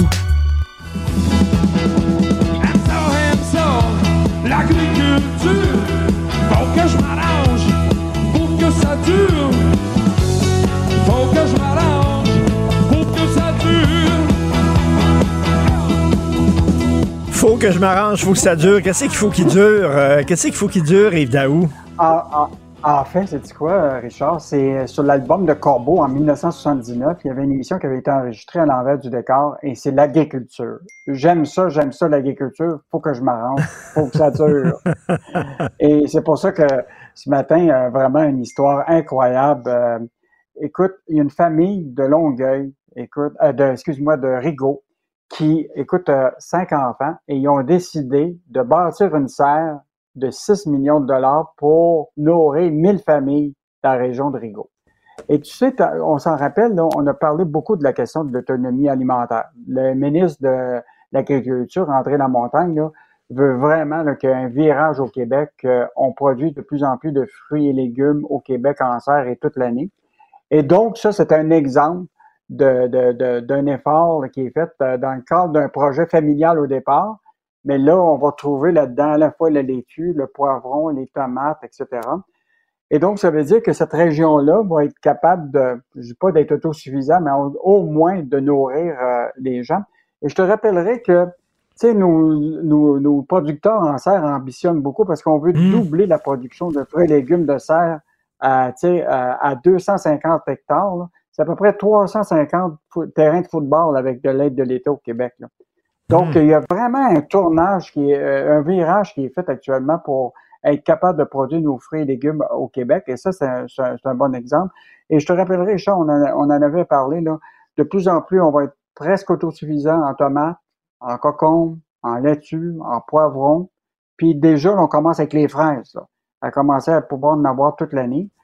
Donc, euh, je pense que c'est une très bonne nouvelle parce Ben que, oui. tu sais, l'empreinte écologique, on en parle, là, tu sais, faire venir du Mexique ou d'ailleurs nos fruits et légumes, comprends de de. Californie, ça, écoute, à un moment, ça fait pas de sens. Euh, t'as l'essence que ça coûte, le transport, etc. Donc, si on peut réussir à faire ça, moi, je trouve que l'agriculture de proximité, le commerce de proximité, euh, là, ce qui va être important, c'est nos grands détaillants qui puissent faire plus de place à ces produits-là du Québec dans la... parce que moi j'ai été là récemment Ben là, oui. puis c'est les fruits et légumes là d'ailleurs il, il- plus il de devrait mettre, que- comme, comme la, la SEQ, là, maintenant, de plus en plus, as un présentoir pour les produits québécois. Tu de ne pas mettre les produits québécois mêlés avec les produits qui viennent de l'étranger. De faire un présentoir, là, voici maintenant tous des produits qui viennent du Québec. Ça serait le fun, ça. Puis Richard, moi je reviens à cette idée-là que je t'avais suggérée, puis peut-être qu'on va réussir tous les deux à convaincre quelqu'un, là, donner un crédit d'impôt aux gens qui consomment puis qui achètent ici au Québec, mettons des aliments du Québec. Sais, à la fin de l'année, si tu as dépensé 3 à 4 000 tu comprends-tu, en produits du Québec, que tu puisses avoir une espèce de crédit d'impôt qui favorise, parce que c'est sûr que tu vas payer probablement plus cher. Tu sais, tu peux pas payer un travailleur du Québec au prix d'un travailleur du Mm. Mexique, tu comprends-tu? Mm. Tra- c'est, sûr qu'on n'arrivera pas. Mais si le prix est plus cher, les gens disent, ben, tu sais, c'est à la fin de l'année, je suis capable d'économiser en ayant ce crédit d'impôt, qui de toute façon va favoriser, dans le fond, des entreprises d'ici, qui eux autres vont faire travailler du monde d'ici. Écoute, c'est une idée qu'on a, que, que, je- si- puis si, tes fraises sont plus fraîches, là, parce que les faire venir de Californie, ça prend du temps. Si les fraises sont plus fraîches, euh, euh, c'est c'est important aussi. Donc, euh, une serre en verre de 6 millions capable de nourrir 1000 familles, c'est une très bonne nouvelle. Euh, grosse chronique de Michel Gérard aujourd'hui. Le Québec encore très loin derrière l'Ontario pour la création d'emplois. Rappelle-toi, Richard, euh, la première conférence de presse de François Legault la semaine cette semaine, hein, quand il est sorti pour le début du, euh, de- de- de- des travaux parlementaires. Et la première chose qu'il a parlé, c'est l'écart de richesse avec l'Ontario. On a actuellement 13 de- d'écart de, richesse avec l'Ontario, 16% 19% avec euh, le, le reste du Canada, puis 50% avec les, les États-Unis. Mais là, Michel, ce qu'il dit, c'est regardons la question de la création d'emplois. On peut lui dire tu sais, que, par exemple, on, on fait meilleur dans le- la question du taux de chômage. Mais la réalité, c'est que le taux de chômage est basé sur ta, ta population active. C'est pas le bon critère pour évaluer, parce qu'on crée, on a moins de population active parce qu'on fait moins d'enfants, notre population se réduit par rapport à l'Ontario. Mais si tu prends les emplois actuellement, là, par rapport à l'année pré-pandémique 2019, parce qu'il faut prendre l'année 2019, comme je le dis, pour comparer jusqu'à aujourd'hui, parce que sais, la période de- entre les deux, avec la pandémie, ça, les chiffres ont beaucoup bougé. Mais la réalité, c'est que l'Ontario là, a créé beaucoup plus d'emplois. Écoute, nous autres, là, on a calculé là, qu'à à peine 72 000 emplois ont été créés au Québec lors des trois dernières années. Ça, ça représente 12% seulement de, de- de- des emplois au Canada, alors qu'on représente quand même 22% de la population. Mais comment, comment expliquer a- ça? Ben, écoute, c'est probablement parce que le- le- l'entreprise privée crée plus de jobs. Ben, probablement que, écoute, nous autres, là, on donne 6 milliards de subventions et toutes sortes aux, en- aux entreprises au Québec, puis ça se reflète pas nécessairement, tu comprends-tu, dans la création d'emplois. L'Ontario euh, donne pas autant d'aide publique. Ça veut dire que l'investissement privé euh, en Ontario crée plus de jobs que le Québec en crée ici avec euh, les... euh, et nous, on crée des jobs dans le secteur public. et c'est ça qui, qui, qui, qui- Tu sais, tu parlais d'agriculture, le, le- le terreau peut-être fiscal ne fait pas pousser euh, des entreprises suffisamment fortes. C'est quoi? Ils ont trop de bureaucratie, ils ont trop de paperasse, ils ont trop de taxes, ils ont trop d'impôts, puis ça étouffe euh, l'entreprise privée plutôt que euh, la stimuler. Moi, moi, je, je pense que la- ce qu'on trouve dans la création d'emplois actuellement par rapport à l'Ontario, évidemment, ils ont des secteurs, tu sais, du- mais prenons la question de l'automobile. Ils ont des secteurs dans le, dans le pharmaceutique. Euh, ils ont quand même des secteurs, autres, clés. Nous autres aussi, on en a des secteurs clés. La question, c'est comment on réussit pas à créer autant d'emplois que l'Ontario? Écoute, on est en biotechnologie, on est fort. En technologie de l'information, on est fort. Là, on veut partir la filière de la batterie électrique. Écoute, ce matin, là, euh, Pierre Fitzgibbon dit euh, dans le, à Radio-Canada que ça, on aurait besoin de 10 000 emplois pour la filière de la batterie électrique euh, au, cours des prochains mois, des prochaines années. Écoute, ça, il va falloir être capable, si on crée ces emplois-là, il va falloir être capable de les combler aussi. tu sais, actuellement, c'est ça le problème. Tu sais, en Ontario, il y a une population active qui, qui croît, là. Tu sais, on a vu les derniers données du recensement d'Ontario, là, la population croît rapidement, alors que la nôtre, elle croît à peu près pas. Fait que c'est sûr qu'on va avoir un problème à un moment. De, ben oui. On, on veut chercher à créer des emplois, mais la réalité, c'est qu'on n'a peut-être pas des gens pour les occuper. Donc, une bonne chronique de Michel Girard ce matin qui, qui, refait le portrait un peu réaliste là, que le Québec, on traîne encore de la patte dans En même temps, on a des projets au Québec, mais des fois, on n'est pas aidé vraiment par le fédéral, sans tout le temps leur envoyer la balle. Mais euh, Ottawa n'en fait pas assez euh, pour la filière batterie au Québec quelle histoire ce matin, Richard. Il faut que tu lises ça. Écoute, un des proches de Pierre Fitzgibbon, rappelle-toi de Michel Ringuet. Michel Ringuet, c'est l'ancien mandataire de la fiducie de Pierre Fitzgibbon qui s'occupait de toutes ses actions. Puis on avait sorti beaucoup d'histoires sur le fait que Pierre Fitzgibbon était aussi un actionnaire de Lyon Électrique dans la filière de la batterie électrique, puis etc. Puis là, à un moment, Pierre Fitzgibbon avait dit ah, écoute, lui, je ne pourrais pas continuer avec Michel Ringuet, il faut que je donne ma fiducie à quelqu'un d'autre. Et il avait dit la raison pour laquelle il, il, arrêtait d'être avec lui, c'est parce était, euh, Monsieur Ringuet était trop dans l'actualité. Or, Monsieur Ringuet a fait un post sur LinkedIn pour défendre la stratégie de Pierre Fitzgibbon d'attirer les entreprises au Québec en filière de la batterie électrique. Et il s'en est pris à François Champagne, qui donnerait trop d'argent à Ottawa parce qu'il favorise plus l'industrie automobile en Ontario plutôt que de favoriser la filière électrique. Écoute, ça, ça, nous a surpris beaucoup parce qu'il voulait pas être dans l'actualité, son, son ben mandataire. Ben et là, il se retrouve dans l'actualité en critiquant euh, François euh, Philippe Champagne. Philippe, euh, François Philippe Champagne a répondu qu'il faut pas voir de chicane entre Québec et Ottawa. Tout va bien. Écoute, on va travailler avec Fitzgibbon, mais la réalité, là, depuis un bout de temps, l'Ontario, est favorisé par l'aide pour amener toute la question de la voiture électrique en Ontario. On le voit là, écoute, des subventions de 500 millions à des usines en Ontario. Euh, donc, euh, on voit très bien là, que l'avenir de toute la hmm. filière de la batterie électrique et de la voiture électrique est en train de se décider là, euh, avec Ottawa et Québec. C'est-tu l'Ontario, c'est-tu le Québec? Et on aurait besoin, ben c'est ça, là, c'est bien beau que l'Ontario crée plus d'emplois, mais tu sais, ce serait le fun que le fédéral nous aide aussi. Et en terminant, qu'est-ce qu'on va pouvoir lire ce week-end dans la section argent, Yves?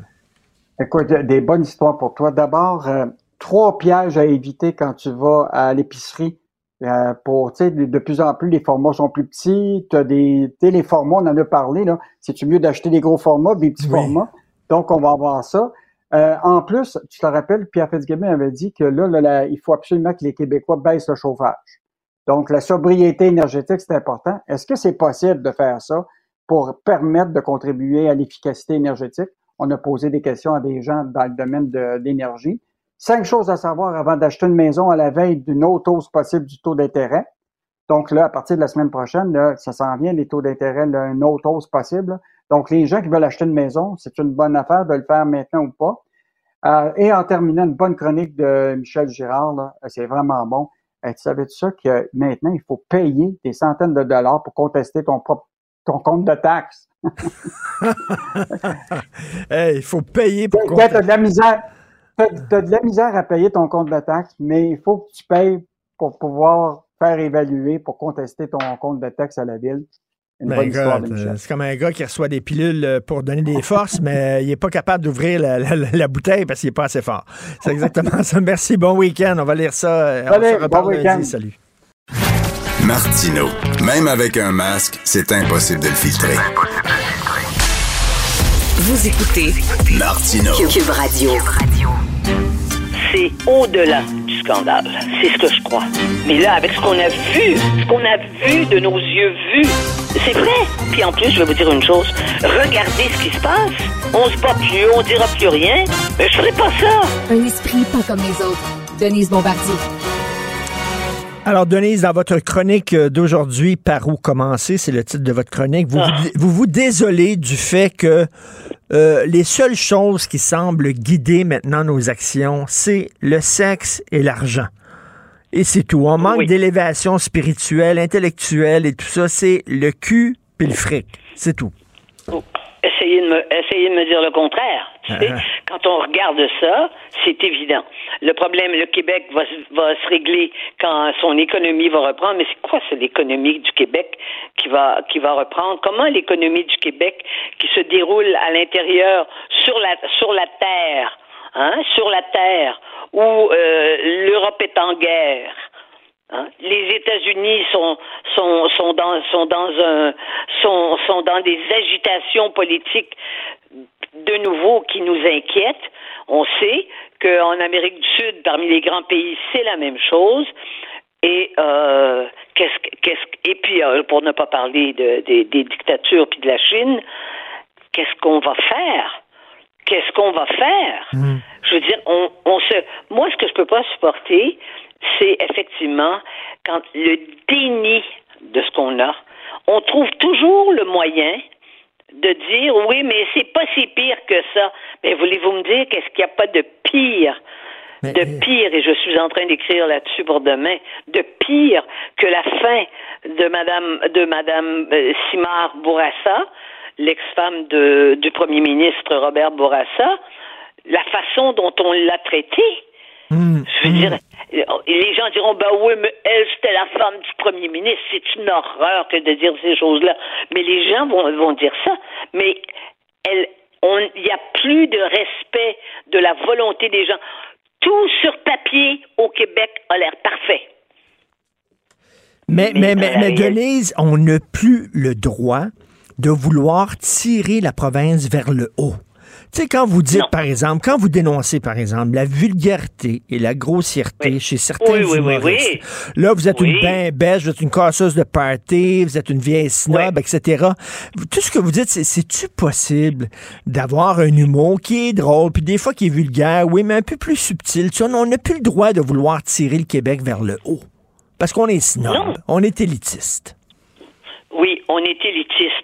Eh bien, je vous dirais que les grossiers, les grossiers humoristes, je si c'est l'élite du Québec, on s'en va dans le trou. On s'en va, je veux dire, euh, c'est un, c'est un humour de caniveau. C'est, c'est comme ça qu'il faut appeler ça. Et puis, euh, alors ils peuvent bien rire. Euh, la, la- la- l'humoriste peut même envoyer des baisers qui ont l'air des paix. Euh, c'est incroyable. Il n'y a plus de, de- il y a plus de, de, comment dire, ils ont perdu le sens minimal du respect des personnes. C'est ça, c'est ça. Et tout est pour le tout est pour le le, le, le, le rire. Et pourquoi? Parce que plus les gens rient, plus ils vont acheter des tickets, plus ils vont regarder ces émissions-là. Voilà. Oui, c'est ça. Alors, ça, on va ajouter ça. Vous dites, on est guidé par le cul, l'argent. On va, on va ajouter le rire. Tiens, le rire, c'est que, bof, tout, tout c'est de la chenoute. On rit de tout. euh, euh, on, est, on devient cynique. euh, c'est ça l'humour, là aussi. Là. Mais absolument. C'est parce que c'est un humour qui est totalement nivelé. Il faut en rester là, autrement, ça fait pas chic. Yvon Deschamps serait considéré comme un snob de nos jours.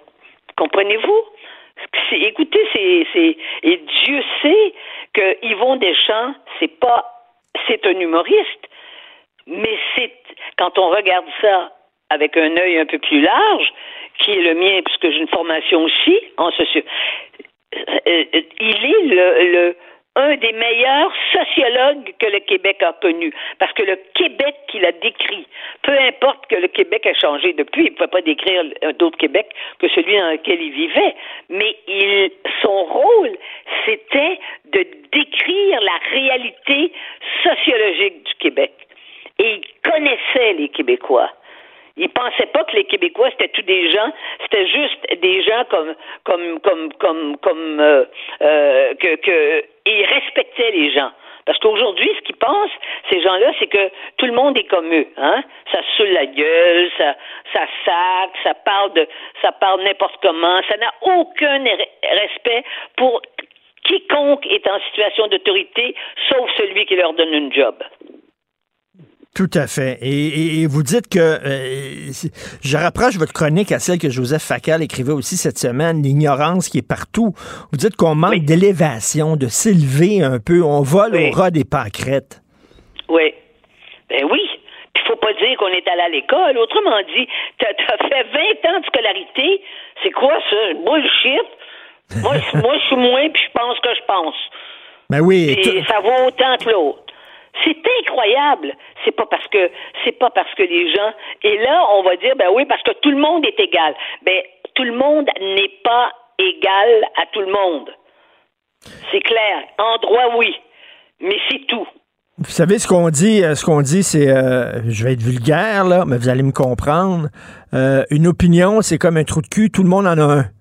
Euh, oui, mais c'est pas vrai que toutes les opinions se valent. Il y a des opinions qui sont basées euh, sur des faits, euh, des opinions euh, de gens qui ont lu, puis il y a des opinions de gens qui ont pris trois bières puis qui disent ça au bistrot. Pas la même affaire. Oui. Mais le discours d'un, alcoolique ou de quelqu'un qui est complètement gelé puis qui se met à parler n'a pas la même n'a pas la même valeur que le discours du du professeur qui a fait euh, 20 ans d'université, qui, a étudié durant 20 ans et qui est devant ses étudiants à l'université et qui est un spécialiste de sa matière et qui transmet les connaissances du passé. Hein? Si on pense que ça, c'est égal au- à la personne qui est sur scène, de la façon dont se comporte maintenant une partie importante des, des, des, euh, des humoristes, mais ça n'a rien à voir. Ça n'a rien à voir. C'est pas parce qu'on est connu, vous savez, n'importe qui peut être connu.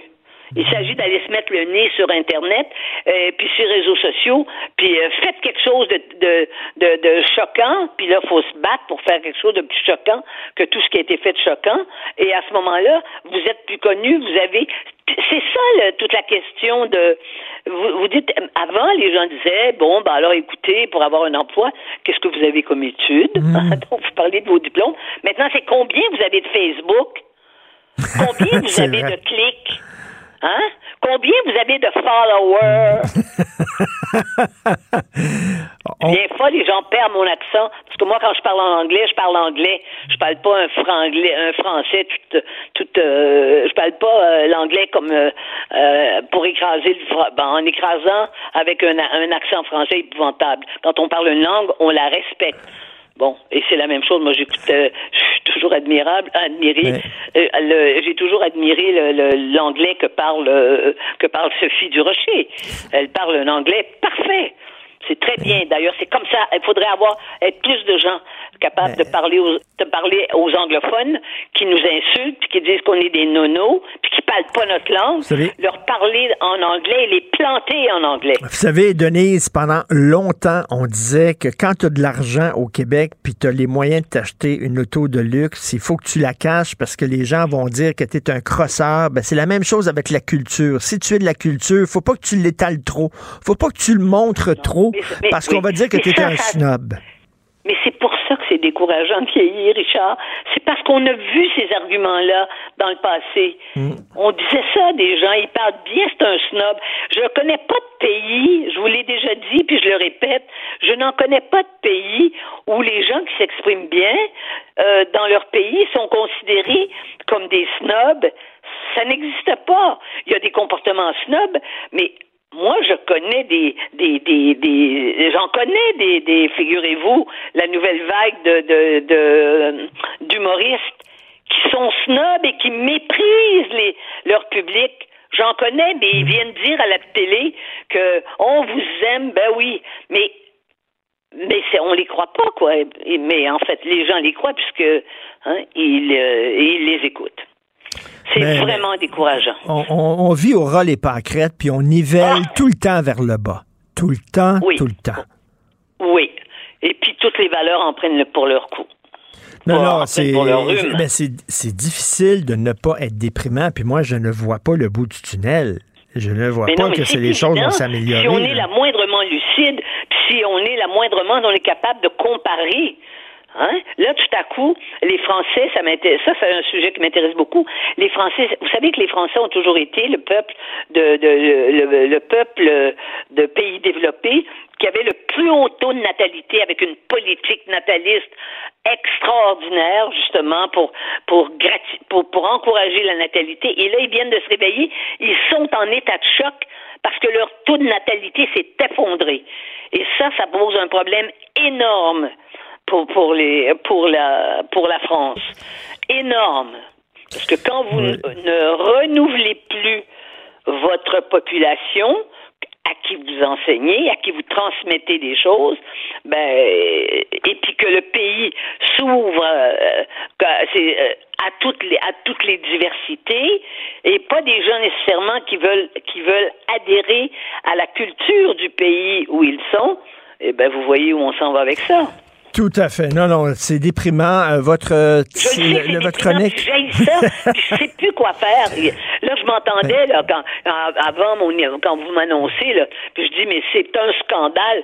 Mais j'ai l'air ridicule. Il va falloir que vous enleviez ça. Je vais vous en trouver une autre parce que ça n'a pas de bon sens. Mais qu'est-ce que Ben- vous voulez qu'on dise si on a un minimum de conscience? Ben justement, comme vous dites aujourd'hui dans votre chronique, par où commencer? Et parce qu'on ne sait plus par quel bout de prendre ça. Merci Non. beaucoup, Denise. Merci. On se reparle lundi. Bon week-end malgré tout. Merci, au revoir. Merci, au revoir. Martino. Le préféré du règne animal. Bonjour, les petits lapins.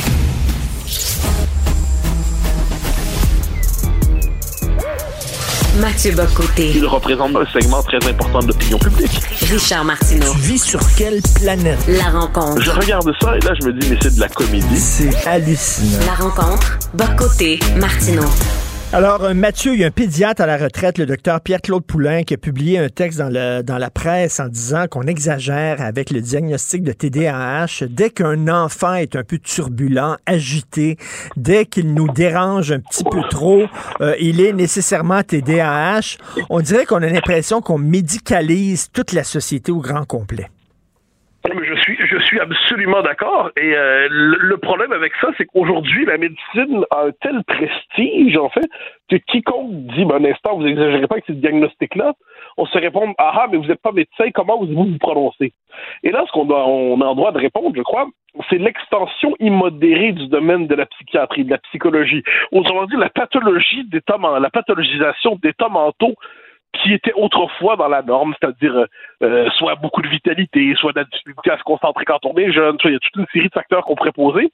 Aujourd'hui, on traite ça comme des problèmes médicaux, et qui dit problèmes médicaux dit traitement souvent pharmacologique. Et là, on a une forme de toute une génération qui est placée sous les pilules, c'est une génération qui est placée sous euh, la régulation pharmaceutique des émotions et des excès de vitalité. Et le mot TDAH devient, en fait, c'est une catégorie parce que bon, les, les cadres sociaux se sont décomposés, les familles se sont disloquées, euh, on vit dans une société qui surstimule les uns les autres tout le temps. Alors on décide de, de médicaliser ce qu'on pourrait appeler un fait de société issu de la, décon- de la déconstruction des structures sociales traditionnelles. Et ça, cette manie de tout médicaliser, c'est assez agaçant quand même, parce qu'à tout médicaliser, ben, l'excès de désir va être médicalisé, l'absence de désir va être médicalisé, L'excès de vitalité est médicalisé, les personnalités plus introverties c'est médicalisé, et on se retrouve dans une société où il y aura bientôt une pilule pour tout, ce qui est quand même assez désagréable. Euh, tout à fait. Il y a des maladies à la mode. hein. À un moment donné, TDAH, c'était à la mode. On voyait ça partout, etc. Et là, ben, je me ferai pas d'amis, mais on va le dire, c'est la dysphorie de genre. À un moment donné, on applique ça à n'importe quoi. Un enfant de 6 ans, soudainement, euh, euh, met les souliers de sa mère puis se promène dans la chambre. Ah, la dysphorie de genre. Ben, c'est ce que dit euh, Jean-François Bronstein. Jean-François Bronstein, qui a écrit le livre La religion woke, s'inquiète notamment dans deux de ses ouvrages. Il dit qu'il y ait un cas sur, euh, trouve le chiffre que tu veux, euh, 100 000, un million, j'en sais rien, de- d'un jeune homme, d'une jeune femme qui se sent étranger à son identité sexuelle. Très bien, c'est- possible. Ensuite, la multiplication de tels diagnostics ces dernières années. Ça, là, j'ai pas des chiffres, là, mais de manière imagée, je dirais euh, euh, fois 400, fois 500. On est passé d'un phénomène absolument marginal un phénomène qui se répand quoi qu'on en dise, et peu importe le jugement qu'on porte dessus, ça a une dimension sociologique. C'est-à-dire, ça devient une manière, donc, au moment où l'adolescence, où les, jeunes se construisent une identité, une identité qui, est, qui est toujours un, peu complexe, eh bien, la question du, la remise en question de l'identité sexuelle devient une modalité encouragée par la société pour dire, ben voilà, vous pouvez partir à la recherche de qui vous êtes vraiment. Et la voie que nous privilégions aujourd'hui, c'est questionner votre identité de genre, c'est questionner votre identité sexuelle. Et ça, euh, c'est aussi, et en plus, avec une espèce de, de complaisance du discours public en la matière, hein, qui pose une question à ce sujet-là est accusé de verser dans la transphobie, on connaît ça par cœur, et je pense que c'est une simple question de bon sens de dire un instant, c'est pas si fréquent que ça, le fait de se sentir étranger à son identité sexuelle. Et si ça se multiplie, si ça se banalise, c'est peut-être le signe qu'on a une grille de lecture qui est un peu faussée, ou plus largement, qu'on veut voir le dysphorie de genre dans ce qui, qui est tout autre chose. Euh, Eugénie Bastille raconte dans son livre Mademoiselle que lorsqu'elle était jeune, elle avait un côté garçon manqué, elle avait joué au camion, puis tout ça. Puis à un moment donné, ben, c'est devenu une jeune femme, une jeune fille tout à fait euh, charmante, tout à fait brillante, une jeune intellectuelle remarquable. Et selon les catégories d'aujourd'hui, aujourd'hui, on m'aurait probablement diagnostiqué une dysphorie de genre. Elle dit non, c'est simplement que aujourd'hui on veut, on a cette tentation de tout euh, psychologiser, puis dans le cas présent, effectivement, c'est de l'explication commode de l'époque qui donne en plus probablement à certains parents le sentiment d'une originalité remarquable de leur enfant. Et là, euh, tu sais, euh, cette tendance à tout médicaliser, tu sais, le, nombre de phobies, hein? Euh, tu souffres de phobie maintenant. Si tu dis quelque chose parce que tu es phobe, on, psychiatrise et on médicalise tout. Oui, mais ça, j'avais, j'ai beaucoup écrit sur ça, sur l'abus du concept de phobie parce que moi j'aime ça, c'est la phobisation de l'adversaire. C'est quoi une phobie? C'est une peur monomaniaque, obsessionnelle et irrationnelle. Bon. Euh, à un moment donné, euh, nommé par exemple, si on le voit, c'est que le concept de phobie est utilisé pour disqualifier toute réflexion critique sur les tendances lourdes de l'époque.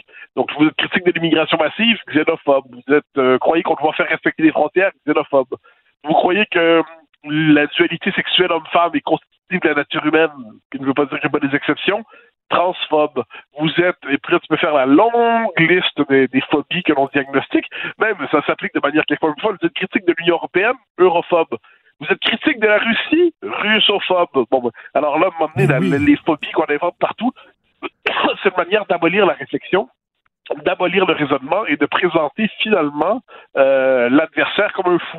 Et me semble-t-il qu'on devrait être capable de réfléchir et de discuter à peu près raisonnablement sans toujours croire qu'on a devant soi euh, quelqu'un psychiatrisé. Écoute, je ne veux pas faire de parallèle, bien sûr, entre notre société actuelle et la société euh, russe sous Staline. absolument pas. Là. Je dis pas qu'on est liberticide comme les Russes, je tomberai pas là-dedans, mais tu sais, en Russie, on utilisait beaucoup la psychiatrie justement pour dire si tu déviais du discours officiel, ah, t'étais fou, il fallait te guérir. Ben, ben moi, je, je, me permets de faire le lien que tu refuses de faire, que tu te refuses de faire. Je relisais avant-hier un article que j'avais lu il y a quelques années. Euh, je l'ai relu avant-hier sur l'utilisation de la psychiatrie comme méthode de gestion de la dissidence en Union soviétique.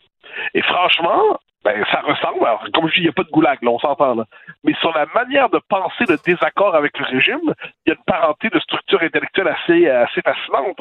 Euh, c'était quoi le, un des signes de dérèglement psychiatrique en Union soviétique? C'était s'opposer à la révolution, être contre-révolutionnaire. Donc l'histoire avait fixé une direction, la révolution, si vous n'acceptiez pas la révélation révolutionnaire, on considérait que vous aviez des troubles psychiatriques, que vous aviez euh, destination des hôpitaux du régime. Donc, évidemment, les modalités ne sont pas les mêmes, mais la structure mentale qui consiste à phobiser, à pathologiser, à psychiatriser le désaccord ou la dissidence, ça, c'est la même chose, je pense. ça, je l'ai déjà écrit dans quelques-uns de mes bouquins. C'est pour ça que je relisais là-dessus hier, parce que je travaille un peu sur ça ces temps-ci pour un prochain livre. Et pour moi, je pense que le lien existe euh, encore aujourd'hui mentale. Tu sais, sous la Russie stalinienne, on disait si tu dévis du système, du discours officiel, on va te, on va donner des électrochocs, par exemple. Ici, on va pas jusqu'aux électrochocs, mais ce qu'on va te dire, c'est qu'on va te rééduquer. Tu dois suivre un atelier de rééducation. Ben, ce qui est assez fou, c'est qu'autrefois, le, concept de rééducation, c'est des gens comme moi qui, l'utilisaient pour désigner ce que le régime voulait nous infliger avec des cours comme ECR, avec les, les, les, programmes d'éducation à la sensibilité des uns et des autres. Puis à un moment donné, on a vu nos woke et nos progressistes commencer à se réapproprier ce concept en disant qu'on devait se rééduquer. Donc c'est quoi le concept de rééducation? C'est que l'éducation qu'on a eue jusqu'à présent était faussée parce qu'elle était marquée justement par des préjugés racistes, sexistes, transphobes et compagnie de notre civilisation. Et dès lors, ce qu'il faut, c'est se rééduquer pour s'arracher à notre socialisation antérieure et nous amener à, à communier à la révélation diversitaire d'un monde fondé sur la critique euh, systématique de, de, de ce qu'on appelle l'homme blanc et la sacralisation de toutes les paroles minoritaires. Non, mais c'est ça. Donc, on y est. Moi, je pense qu'on est dans une époque beaucoup moins libérale, beaucoup moins libre qu'on ne le dit, mais on est persuadé d'être l'époque la plus libre qui soit. Et ça, je crois que c'est en matière de, de dysphorie d'époque, donc c'est assez marqué. Écoute, le philosophe Michel Foucault, euh, je je suis pas d'accord avec tout ce qui est écrit, puis il y a des choses qui m'énervent énormément chez Foucault, mais il y a des choses très intéressantes et euh, il a passé sa carrière à dire, ben, les prisons et les asiles psychiatriques, euh, ça sert à normaliser une société. C'est-à-dire, toute société met une barre à un moment donné, une ligne par terre, en disant, si tu dépasses cette ligne-là, soit on t'envoie en prison, soit on t'envoie à l'asile. Oui, non, non, Pour c'est- te formater. Foucault peut être lu. Alors moi, moi, je, j'ai Foucault, c'était une lecture qui m'a passionné quand j'étais plus jeune. Que je le relis encore souvent. C'est un peu le, le- pour moi, c'est le nouveau Marx dans l'histoire. Il y a eu Marx qui a fait la synthèse entre la philosophie progressiste et la prétention à la science. Euh, Foucault a fait ça aussi. Or, Foucault nous disait effectivement que toute société prétend poser un cadre normatif, puis au-delà de ce cadre normatif, euh, décrypte la folie, puis ça permet d'instituer- d'institutionnaliser une figure consacrée de la raison. Bon. Eh ben, on pourrait faire du Foucault contre Foucault et voir comment aujourd'hui, en empruntant ces méthodes, comment aujourd'hui on cherche justement à normaliser et à pathologiser inversement. Par exemple, tout ce qui était vu comme la norme auparavant est aujourd'hui pathologisé et autrefois tout ce qui était dans la marge est aujourd'hui normalisé et institutionnalisé. Le problème, c'est que ça correspond pas à la réalité sociologique de nos sociétés. Donc là, je moi, l'immense majorité des gens aujourd'hui continuent de se voir comme hommes ou comme femmes. Bon.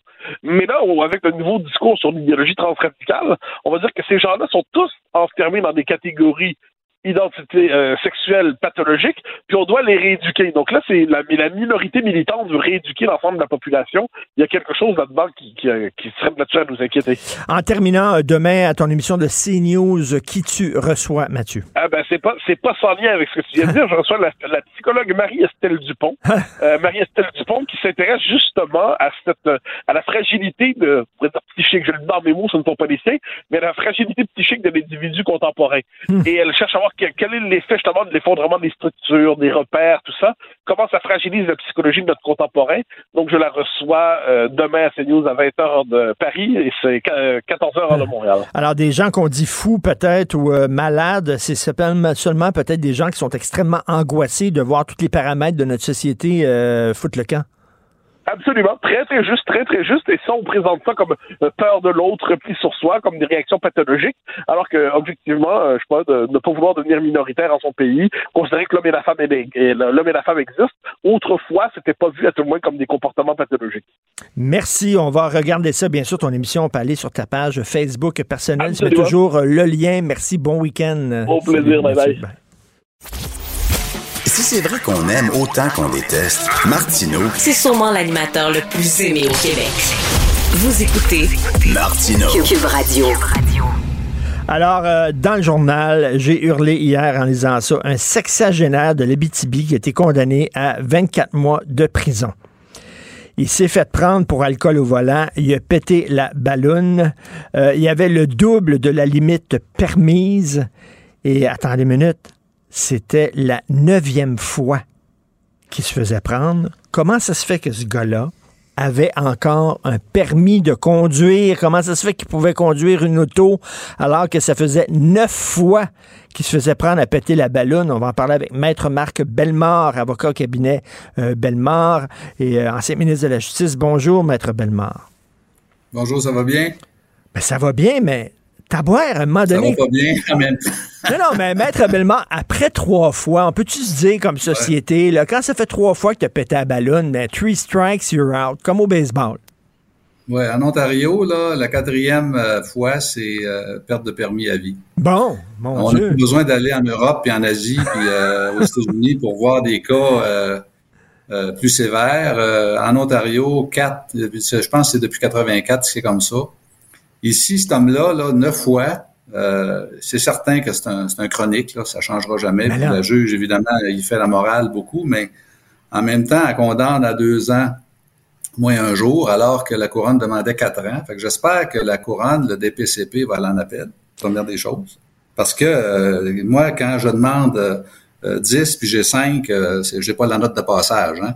Alors, euh, la couronne n'a pas eu la note de passage ici parce que la juge a donné la moitié de la peine qu'elle recherchait. Alors, euh, la chose à faire, c'est d'aller devant la cour d'appel et de demander à la cour d'appel d'augmenter euh, la peine d'emprisonnement.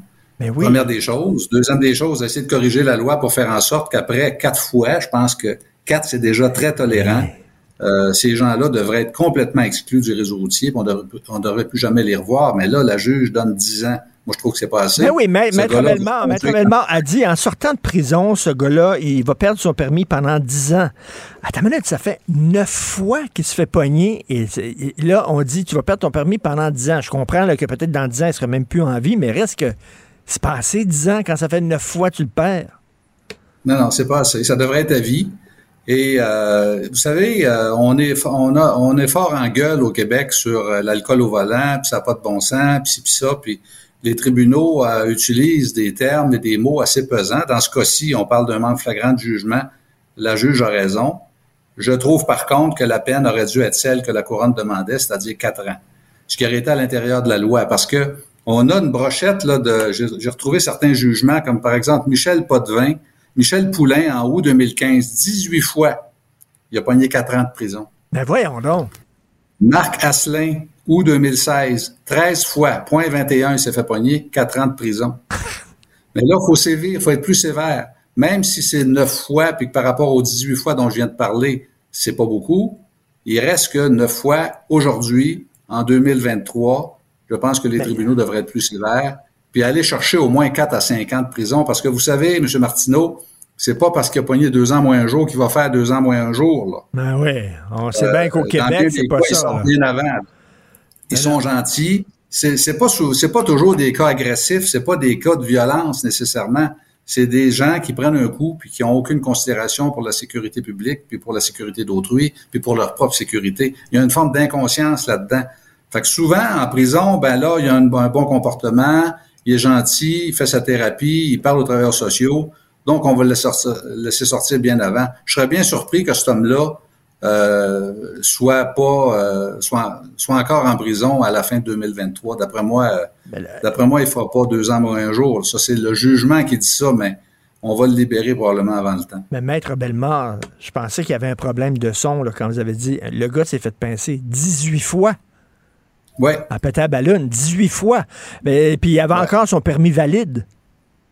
Oui.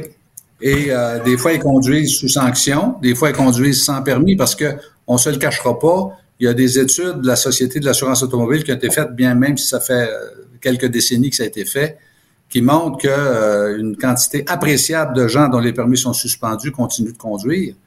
Euh, vous savez, dans les campagnes où il n'y a pas beaucoup de surveillance policière, là, euh, chose, il prend le char de sa mère ou le char de sa, sa blonde, ou euh, même dans certains cas, euh, il va être capable de se louer un véhicule. Alors, euh, il y a beaucoup de gens qui conduisent sous sanction, et dans bien des cas, euh, les gens qui conduisent en état d'ébriété ont des permis qui ont été suspendus. Euh, et euh, il y a aussi des études qui démontrent que euh, si tu t'es fait poigner de neuf fois, ça veut pas dire que tu as conduit juste neuf fois en état d'ébriété. On se comprend que on peut multiplier par cinq puis même par dix le nombre de fois où la personne a conduit en état d'ébriété avant de se faire prendre. Il n'y a pas une police autour du coin de rue, il n'y a pas une police qui Mhm. l'attend sorti de chez eux. Alors, je, je veux pas lancer la pierre à M. Potvin puis dire que c'est pas neuf, mais c'est plutôt 20. Mais euh, on comprend tous que l'alcool au volant, euh, c'est un phénomène répandu. Et si vous êtes à la sortie des bars à 3 heures du matin, que ce soit à Montréal ou en région, vous allez voir qu'il y a pas mal de monde pacté. Il n'y a pas nécessairement de police pour les intercepter. Alors, c'est un hasard qui fait que la police va vous prendre ou c'est un, c'est un bon citoyen qui va dire, il s'en va tout croche dans le chemin, je vais faire le 911. Mais dans bien des cas, ça ne sera pas le cas. Puis la personne va rouler 40, 50 kilomètres sans se faire prendre. S'il n'y a pas d'accident, puis s'il n'y a pas de blessés, à 3 heures du matin, il n'y a pas grand monde sur le chemin à part eux autres. Euh, il y a bien des chances qu'ils rentrent chez eux sans se faire pogner. Mais là, vous avez dit d'entrée de jeu qu'en Ontario, c'est plus sévère. C'est après quatre fois péter à ballon, tu perds ton permis à vie. Comment À vous vie, expliquez cette complaisance qu'on a au Québec? Il me semble que on a de la difficulté à être sévère envers nos contrevenants au Québec. Pourquoi? Ben, de façon générale, ben, d'abord, on est au Canada. Il faut comprendre que ici, euh, avec les chartes, avec euh, bon, la façon dont les tribunaux se comportent de façon générale, euh, tout est centré sur le citoyen. Euh, faut pas être trop sévère. c'est un bon gars. Est-ce qu'on peut le réadapter? Puis quand on prononce la sentence, quand on prononce la peine, on tient compte de ça. Alors cet individu-là, Monsieur Donrez Potvin, dont vous parlez, qui est dans l'actualité ce matin en Abitibi, euh, point 15 ou point 16 d'alcool dans le sang, neuvième fois. Euh, on a considéré, semble-t-il, le fait que cet homme-là a perdu la vue, en tout cas, il a des problèmes visuels, et peut-être que c'est pour ça que la juge a donné deux ans moins un jour plutôt que quatre ans. Mais euh, on, a tendance à ben être très, très humain, entre guillemets. on a tendance à tenir compte beaucoup, beaucoup de l'accusé, de sa condition, et il y a toujours des circonstances atténuantes, et on se retrouve avec des peines qui sont malheureusement trop faibles dans bien des cas. Et en plus de ça, les peines ne sont pas purgées. Puis moi, j'ai souvent reproché à hmm. des journalistes de, de mettre l'emphase sur le, le, délai deux ans moins un jour. J'appelais le journaliste, je disais, il faut que tu dises que ce gars-là fera pas deux ans moins un jour, là. Parce que les gens lisent ça et ils se disent deux ans moins un jour, c'est pas rien. En même temps, on sait qu'ils vont sortir plus rapidement. Je vous donne le cas de Roger Wash. Roger Wash, c'est un gars connu. Euh, c'est pas le psychiatre de Californie, là, c'est un autre Roger Wash. Alcool au volant en 2009, ça faisait 18 fois, M. Martineau. Point 19 dans dans le sang, ça s'est passé en 2009. Ce gars-là a été condamné à la prison à vie, avec une interdiction de conduire à vie. Croyez-le ou non, il est sorti en décembre 2019. Le juge, il a donné toute une go en jugement, le juge Mercier. Prison à vie, ça n'a pas de bon sens, etc. Mais il a fait 10 ans. Alors, euh, puis il a tué une paraplégique de 47 ans euh, en 2009, au moment où l'infraction, euh, la dernière infraction a été commise. Alors, il y a bien sûr un délai de, peine, une période de peine à purger, mais avec les libérations conditionnelles qu'on a au Canada, ces peines-là sont souvent charcutées puis coupées des fois de, de, moitié puis même des deux tiers. Alors, faudra voir en 2025 combien de temps M. Donrez Potvin aura fait sur les deux ans moins un jour que la juge lui a donné comme peine, mais euh, je ne serais pas surpris qu'on soit euh, qu'il soit même en liberté, même avant la fin de, la présente année. Incroyable. Vous, on sait, lorsque vous étiez ministre de la Justice, c'est très important de revoir justement toutes les lois, les règlements concernant la conduite automobile, entre autres le no fault, c'était un de vos dossiers. Est-ce que vous vouliez justement revoir ça? C'est-à-dire, euh, après, après trois, trois fois, quatre fois la ballonne, euh, on t'enlève ton permis à vie. Est-ce que ça faisait partie de votre, votre chantier, là? Oui, oui. Puis j'ai fait de multiples représentations auprès des gouvernements. À chaque fois qu'il y a une consultation euh, parlementaire sur euh, la sécurité routière ou l'assurance automobile, euh, on m'invite à présenter mon point de vue, ce que je fais systématiquement. Et bien sûr qu'il y a matière à être plus sévère. il y a des directives qui sont données aussi au procureur de la couronne, là, au directeur des poursuites criminelles et pénales, de demander des peines plus sévères. Mais je pense qu'il faut agir dans le cas à cas. Puis à un moment donné, euh, demander aux tribunaux supérieurs, la Cour d'appel, la Cour suprême, de rendre des jugements qui vont faire autorité et qui vont être davantage euh, euh, sévères en termes de peine. Et je pense qu'ici, on a un cas, je ne sais pas si le DPCP a l'intention de porter l'affaire en appel, mais moi, je pense que ce cas-là est un cas patent, neuf fois alcool au volant, deux fois la limite permise, aucune excuse, alors, euh, j'espère que le, DPCP va porter l'affaire en appel et demander les quatre ans qu'il demandait au début, parce que, comme je vous dis, euh, quand tu as 50% de réussite, euh, ah Si on demandait quatre ans, c'est parce que je pense qu'il y avait les jugements qui permettaient de demander quatre ans, puis les arguments. quatre ans, c'est un an au Québec, cinq ans, c'est deux ans, dix ans, c'est trois ans. On a une bizarre conception des mathématiques, mettons. Oui, c'est ça. Puis c'est au niveau des libérations conditionnelles que ça se joue. Euh, très souvent, on travaille très fort. La police, le DPCP, ça nous coûte un bras, ça, M. Martineau. C'est nos impôts qui travaillent, le juge, tout le système judiciaire pour obtenir deux ans moins un jour. Puis au bout de la ligne, il fait pas deux ans moins un jour. Alors à quoi bon? Alors pourquoi que s'il y a des, fonctionnaires ou des décideurs des libérations conditionnelles qui vont dire après 8, 10, 12 mois, tu peux, tu peux sortir? Alors ça donne quoi de faire tous ces efforts-là devant les tribunaux? Et souvent, on, on, on, on couvre le jugement, puis c'est important, puis vous le faites très bien ce matin, mais il euh, faut essayer de voir aussi dans un an où on va être rendu.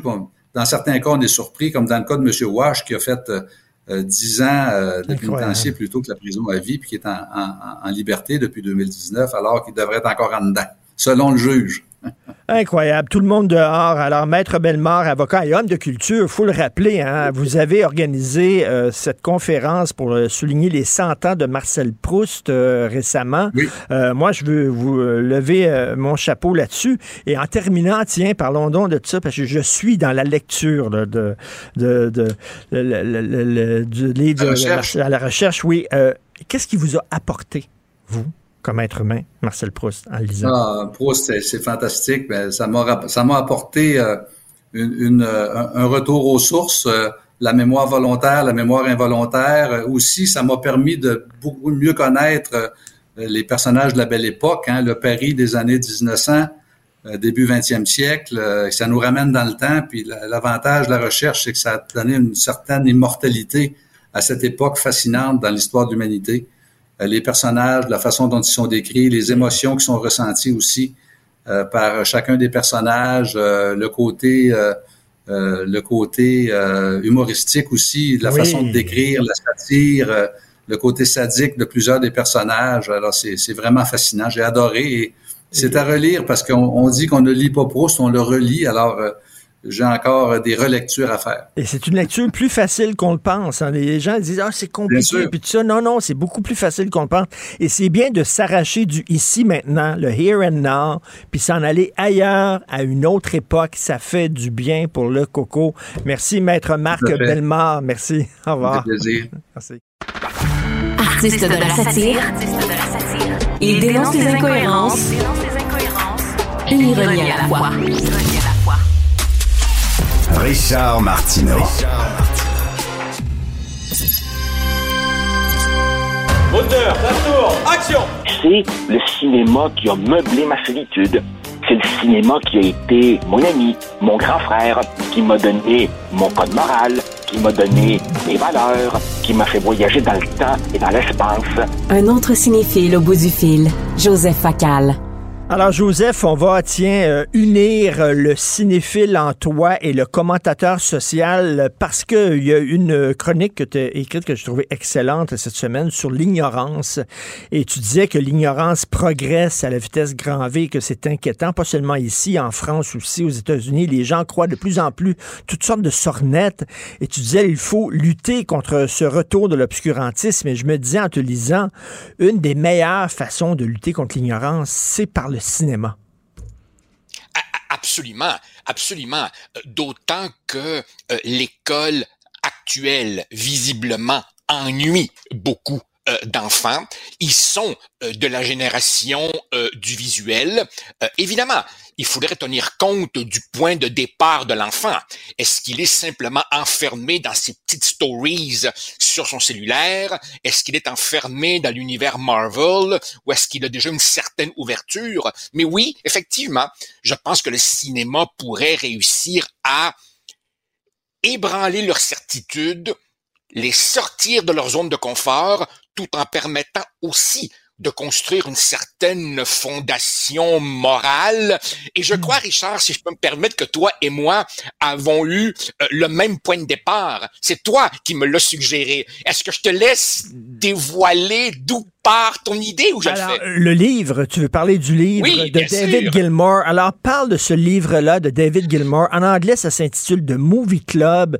Je ne sais pas s'il était traduit en français, mais c'est un livre magistral. Parle-nous de ça, Joseph. Écoute, Richard, euh, je suis un peu gêné parce que j'ai lu ce livre sur ta recommandation. Alors voici, David Gilmour. Euh, on parle pas ici du guitariste de Pink Floyd, on, par- on parle de l'ancien critique de cinéma de Radio-Canada anglais, du temps où Radio-Canada anglais présentait de vrais grands films.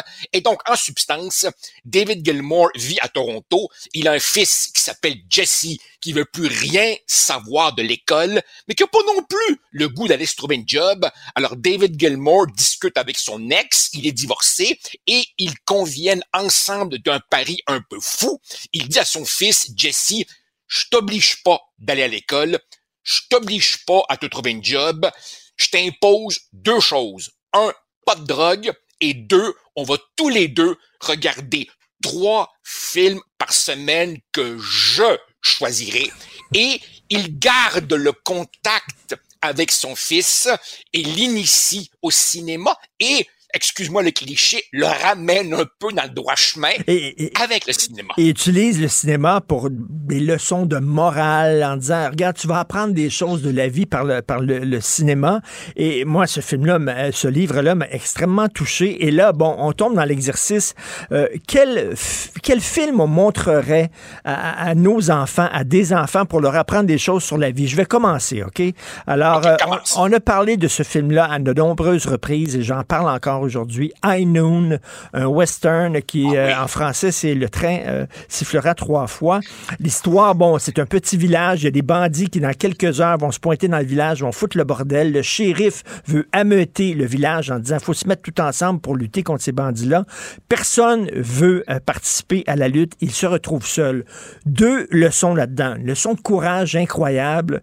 c'est pas parce que les gens sont unanimes autour d'une idée qu'ils ont raison. Tu peux être tout seul et toi avoir raison. C'est important de penser à contre-courant, euh, de, d'être fidèle à tes principes, même si tout le monde les dénonce. Et deuxièmement, la leçon importante là-dedans, Joseph, c'est que ne surestime pas les gens autour de toi. Ils risquent de te décevoir.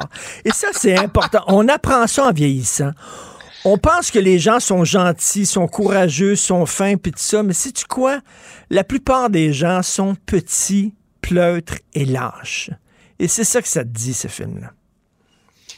Richard, c'est drôle que tu dis ça, petit, pleutre et lâche, parce que dans ma chronique d'aujourd'hui, qui risque d'être publiée demain, je parle des problèmes de liberté d'expression dans le monde universitaire, et je dis qu'au bout du compte, tout part d'un manque de courage.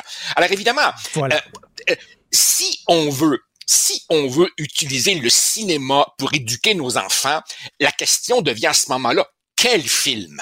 Quel film? Et le danger serait justement d'éviter le prêchi-prêcha. Il y a beaucoup de prêchi-prêcha dans le cinéma contemporain. Par exemple, le gentil noir qui fait cheminer le blanc un peu borné, le sympathique immigrant maghrébin qui redonne joie de vivre à la bourgeoise coincée, ou évidemment l'avocat preux chevalier qui combat la méchante multinationale polluante.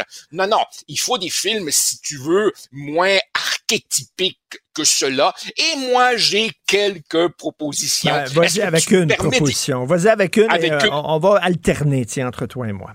Ben, ben, ben, tout, ben, tout, simplement, euh, notre film fétiche à toi et à moi et à toute une génération d'hommes, le parrain, ça peut être le 1, le 2, le 3. Je te laisse choisir. On écoute, on écoute un extrait, je crois, c'est du 2 ou on écoute un extrait du parrain 1. I must say no to you. And I'll give you my reasons. It's true, I have a lot of friends in politics. But they wouldn't be friendly very long if they knew my business was drugs instead of gambling, which they regard as a, a harmless vice. But drugs is a dirty business. Oh, don't Corleone. It, make, it doesn't make any difference to me what a man does for a living, you understand? But uh, your business is. Uh, Don Corleone qui explique à Solodio pourquoi il ne veut pas euh, s'impliquer dans le trafic de dope. Euh, je le dis souvent, euh, le parrain, c'est mon Coran, c'est ma Bible. Tout ce que j'apprends sur la vie se retrouve dans le parrain. Et dans, et dans ce même extrait, si on poursuit 30 secondes, le fils aîné de Vito, Sonny, s'ouvre la trappe au moment où il devrait se taire, et après ça, Vito lui dit ne montre jamais les divisions de la famille en public, jamais. Alors évidemment, c'est une, c'est une série de leçons de vie sur le bien, le mal, et comme tu dis, la magie de ce film, c'est qu'il est porteur d'un véritable code moral alors qu'en fait, ça se passe dans un milieu de bandits et de crapules. D'où une autre leçon de vie, Richard, la complexité de l'être humain, qui, n'est ni entièrement bon, ni entièrement mauvais, fait de toute une série de zones d'ombre. C'est le film le plus extraordinaire sur la famille, sur, sur l'ambiguïté de l'être humain. Et par exemple, par exemple, tu dis euh, que ce film est porteur de leçons de vie. Ben justement, rappelle-toi de Le Parrain 3, À un moment donné, Michael dit euh, au, au, cardinal, euh, Friends and money, like oil and water. Ça ne se mélange pas. Eh ben moi, tu vois, j'ai toujours refusé des deals d'argent avec mes plus proches amis ou avec des membres de ma famille parce que ça pourrait mettre en danger des relations amicales ou, ou, familiales. Et bien entendu, écoute, Richard, je me couche, je me couche et chaque nuit, je me répète ces répliques célèbres, leave the gun, take the cannoli, quand, et, quand, et, quand Clemens... et, et, le parrain qui dit, on, on ne veut pas être notre père, et on finit par devenir notre père. Euh, L'importance de la famille, la façon dont tu as été élevé va, à un moment donné, orienter ta vie, le chemin que tu vas prendre dans la vie. C'est un film extraordinaire, une tragédie grecque. Écoute, un des films que je montrerai à, à, à mes enfants, c'est Danton d'Andrzej Wajda, oui. le cinéaste polonais, euh, un film sur la Révolution française, mais Vajda euh, met, euh, confronte deux figures emblématiques de la Révolution euh, française, Robespierre et Danton. Robespierre, c'est le dogmatique. C'est le gars qui a une idée, là, puis lui, il passerait tout le monde à guillotine, puis il est sec, il est net, il est fret, là, puis il boit pas de vin, il n'y a pas de femme dans sa vie, c'est rien que les idées. Danton face à lui qui est pour la révolution, mais qui prend l'homme tel qu'il est, puis lui c'est un bon vivant, puis etc., puis il est moins dogmatique. C'est le meilleur film pour montrer aux jeunes les dangers du dogmatisme. C'est bien d'avoir une idée, mais il faut que tu restes humain et appliquer ton idée là, comme si, là, euh, sans aucun jugement, c'est euh, le chemin le plus court vers l'enfer. Joseph. Et, et, et, et, dans un contexte comme celui où on vit en ce moment, où on ne cesse de se gargariser de liberté, en autant évidemment que c'est notre liberté à nous. La liberté des autres, quand elle nous dérange, on a un petit plus de misère avec ça. Dans un contexte où on en est rendu, notamment au Québec, mais pas seulement ici, on en est rendu, Richard, à devoir voter des lois pour essayer de protéger, notamment dans l'université, le droit de dire ce que tu penses, ben effectivement, un film sur les dangers du, du dogmatisme, du fanatisme, c'est absolument, absolument essentiel. Je suis entièrement d'accord avec toi. Alors, euh, un autre film, Joseph, que tu montrerais. Toi, vas-y, toi. Ah, ok, ben écoute, moi, franchement, je t'avoue que je suis, je suis presque autant Hitchcockien que, Kubrickien euh, fini. Et, et, et, et je, je, veux parler un instant de psychose. Parce que parce que comment dire? Pour communiquer pour, pour, pour, pour savoir écrire, pour savoir parler, il faut connaître la grammaire, il faut connaître un certain nombre de règles de base. Et Hitchcock, au-delà du message moral, ici, ce qui m'intéresse, c'est Hitchcock qui est pratiquement un des inventeurs de ce que j'appellerais la grammaire du cinéma moderne. Comment rendre une histoire aussi efficacement que possible? Alors évidemment, si je faisais un cours de cinéma avec mes enfants, je leur montrerais tout ce qui, dans le cinéma contemporain, se trouve à l'origine chez Hitchcock. Par exemple, ce montage soit très syncopé, soit très fluide pour montrer, pour créer le climat que tu veux, ces mouvements de caméra pour montrer que le personnage est un petit peu désorienté, la musique pour créer de la tension et aussi évidemment cette clé de base du suspense qui est de donner au spectateur une longueur d'avance sur le héros. C'est-à-dire que la fille dans la douche, elle sait pas que le maniaque vient de rentrer dans les toilettes. Nous, on le sait. tu vois? Et, et, et, quand tu vois, et quand tu vois la maîtrise étourdissante des grands artistes du septième art, là, un jeune comprendrait à quel point, à la TV, c'est de la médiocrité qu'on nous balance continuellement. Une des leçons de morale de, de, de Psycho, c'est la façon dont ça a été fait. Hitchcock était au fait de sa carrière, c'est une énorme vedette, il avait de très gros budgets et il a dit, je recommence, comme si j'étais un petit jeune. Je vais faire un film avec presque pas d'argent, en noir et blanc. Euh, dans un budget très serré, un échéancier très serré. Il a, il, a, il a remis, il a dit, je vais me remettre en danger. Et quelle, belle leçon à donner aux gens. Il s'est remis en danger et il a révolutionné le cinéma avec ce film-là. Un autre film que je, montrerai à mes enfants, je sais pas si tu l'as vu, Breaking Away. Alors, un, un film des années 70, écoute, c'est un jeune qui tripe sur le cyclisme. Il tripe sur le cyclisme, il est adolescent et il tripe sur Je les Italiens. pas. Il tripe sur les Italiens. Il y a des affiches euh, des cyclistes italiens dans sa chambre et tout ça. Et à un moment donné, il euh, participe à un tournoi de cyclisme, une course cycliste, et il est contre des équipes, une équipe italienne. Il tripe au bout, il est avec ses idoles. Il se rend compte que l'équipe italienne triche, que c'est une gang de trous du cul. Et là encore, vieillir, c'est ça. C'est apprendre que tes idoles, des fois, ben, c'est des petites personnes aussi, comme toi et moi. Et ça, c'est un film, ce qu'on appelle un coming of age movie, c'est-à-dire cette période charnière où tu, tu passes d'enfant à adulte et tu perds tes illusions. Et c'est un film sur ça, la perte des illusions, qui fait partie de vieillir. Ah ben ça, il faut que je mette Away. la main là-dessus. Je connaissais pas. Breaking Away. Tu sais, sais, Richard, je... je... Ah ben vas-y, vas-y, je t'en prie. non, non, toi en terminant, un, au- un autre film en terminant. Ah ben écoute, franchement, un, un- un de mes films fétiches, Barry Lyndon et, et, et de Kubrick, et je vais te dire pourquoi.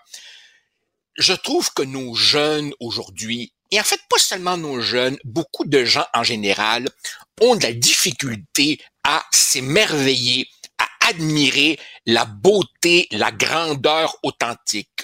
Nous, les modernes, on a du mal à reconnaître la supériorité d'autrui. On a perdu le sens de la révérence à l'endroit de ce qui nous dépasse.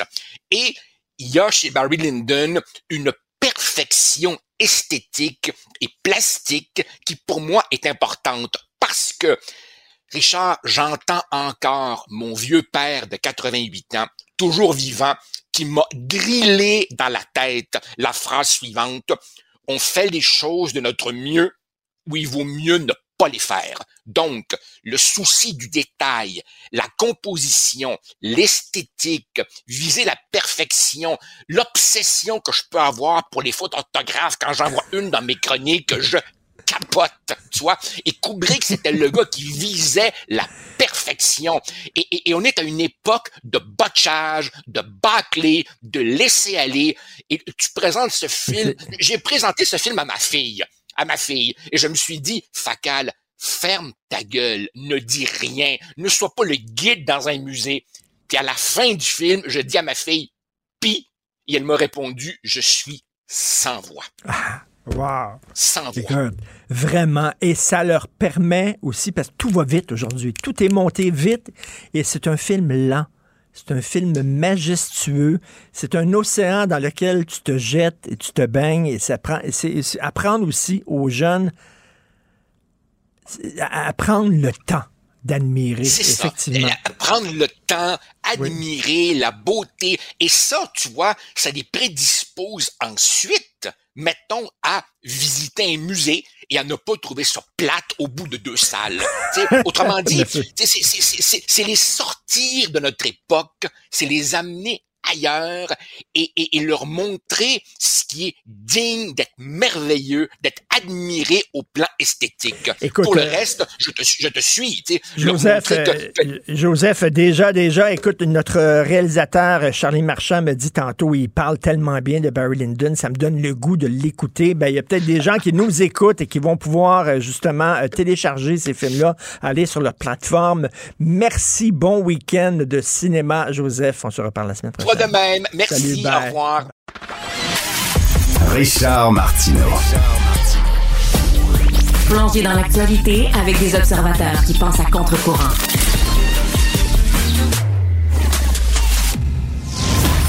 Gilles Proulx. Bonjour, mon cher Richard. Richard Martineau. Pauvre petit lapin. La rencontre. Point à l'heure des cadeaux. Je serai pas là, là à vous flatter dans le sens du poil. Point à la ligne. C'est très important là, ce qu'on dit. La rencontre pro martineau Alors, le, nouvel, euh, le nouveau chef de police de Montréal euh, a été finalement là, intronisé, comme on pourrait dire. Euh, Alors, qu'est-ce que vous en pensez? Ben, ça, ça, ça me sécurise pas plus. Et voici pourquoi. M. Daguerre est un bien bon garçon. Et puis, euh, il a provoqué un sourire supplémentaire à Valérie Plante, qui aime tellement ça, sourire. Mais qu'est-ce que ça va changer? Y aura-t-il moins de coups de feu, moins de bagarres, moins de drogue? Non. Non. Pourquoi? Parce que les voyous, avec leurs avocats, connaissent mieux parfois la charte d'abus que la plupart de nos policiers. Alors, Daguerre va-t-il s'attaquer à la violence armée, dit-il.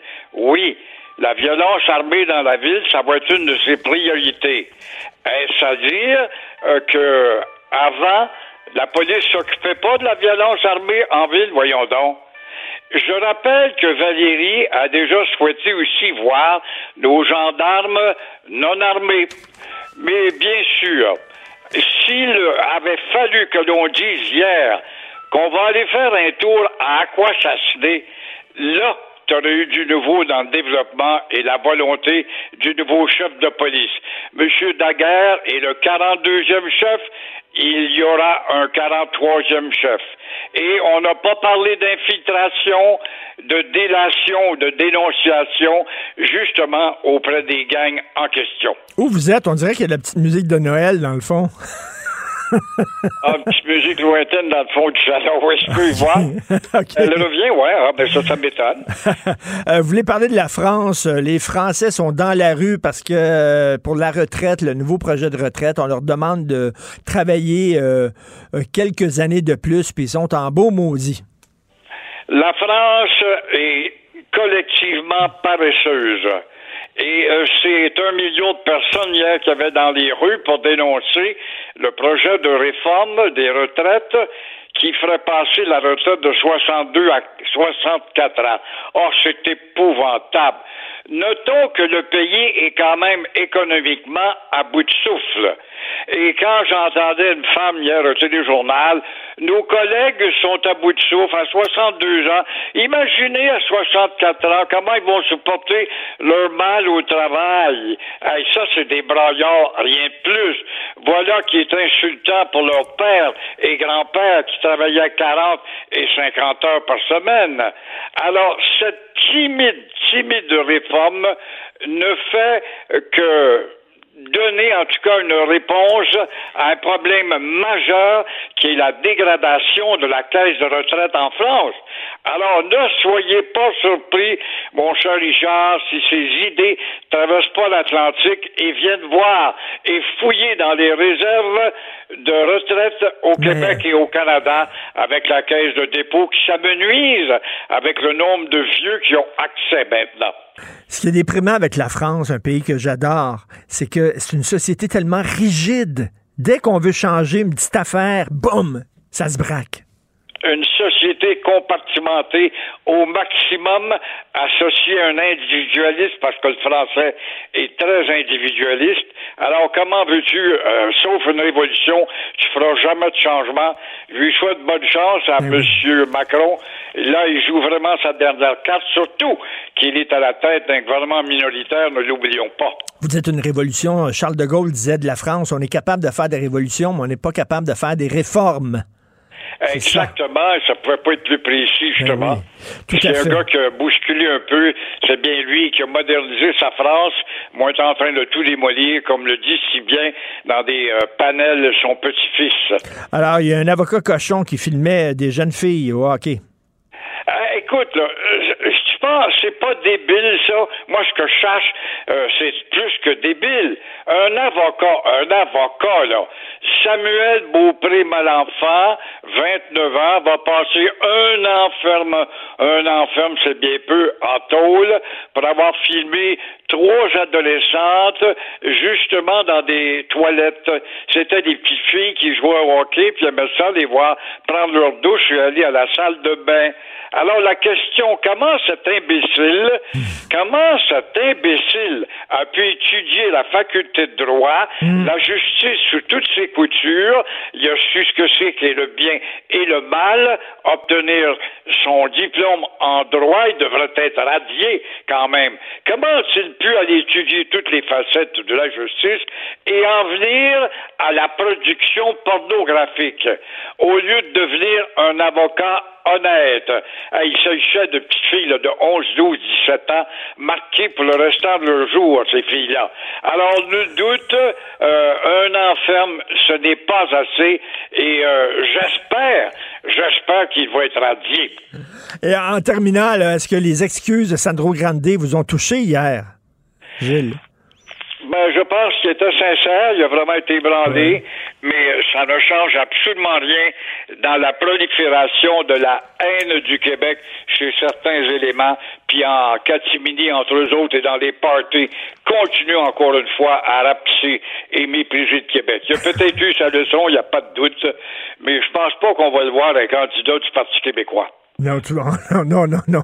Merci beaucoup, Gilles. Bon week-end. À demain. Au revoir. Alors là, Benoît est en maudit, il était dans la régie, puis il me montrait son torse. Il a déboutonné sa chemise, puis il m'a montré son torse. Je sais pas c'est quoi le message, c'est censé me faire peur, mais oui, ça m'a fait peur en Christie, en vierge. Euh, merci beaucoup à toute l'équipe qui m'appuie. Charlotte Duquette à la recherche, merci beaucoup Charlotte. Euh, Florence Amoureux, Sybille Olivier aussi. Charlie Marchand à la réalisation, à la régie qui va écouter Barry Lyndon ce week-end.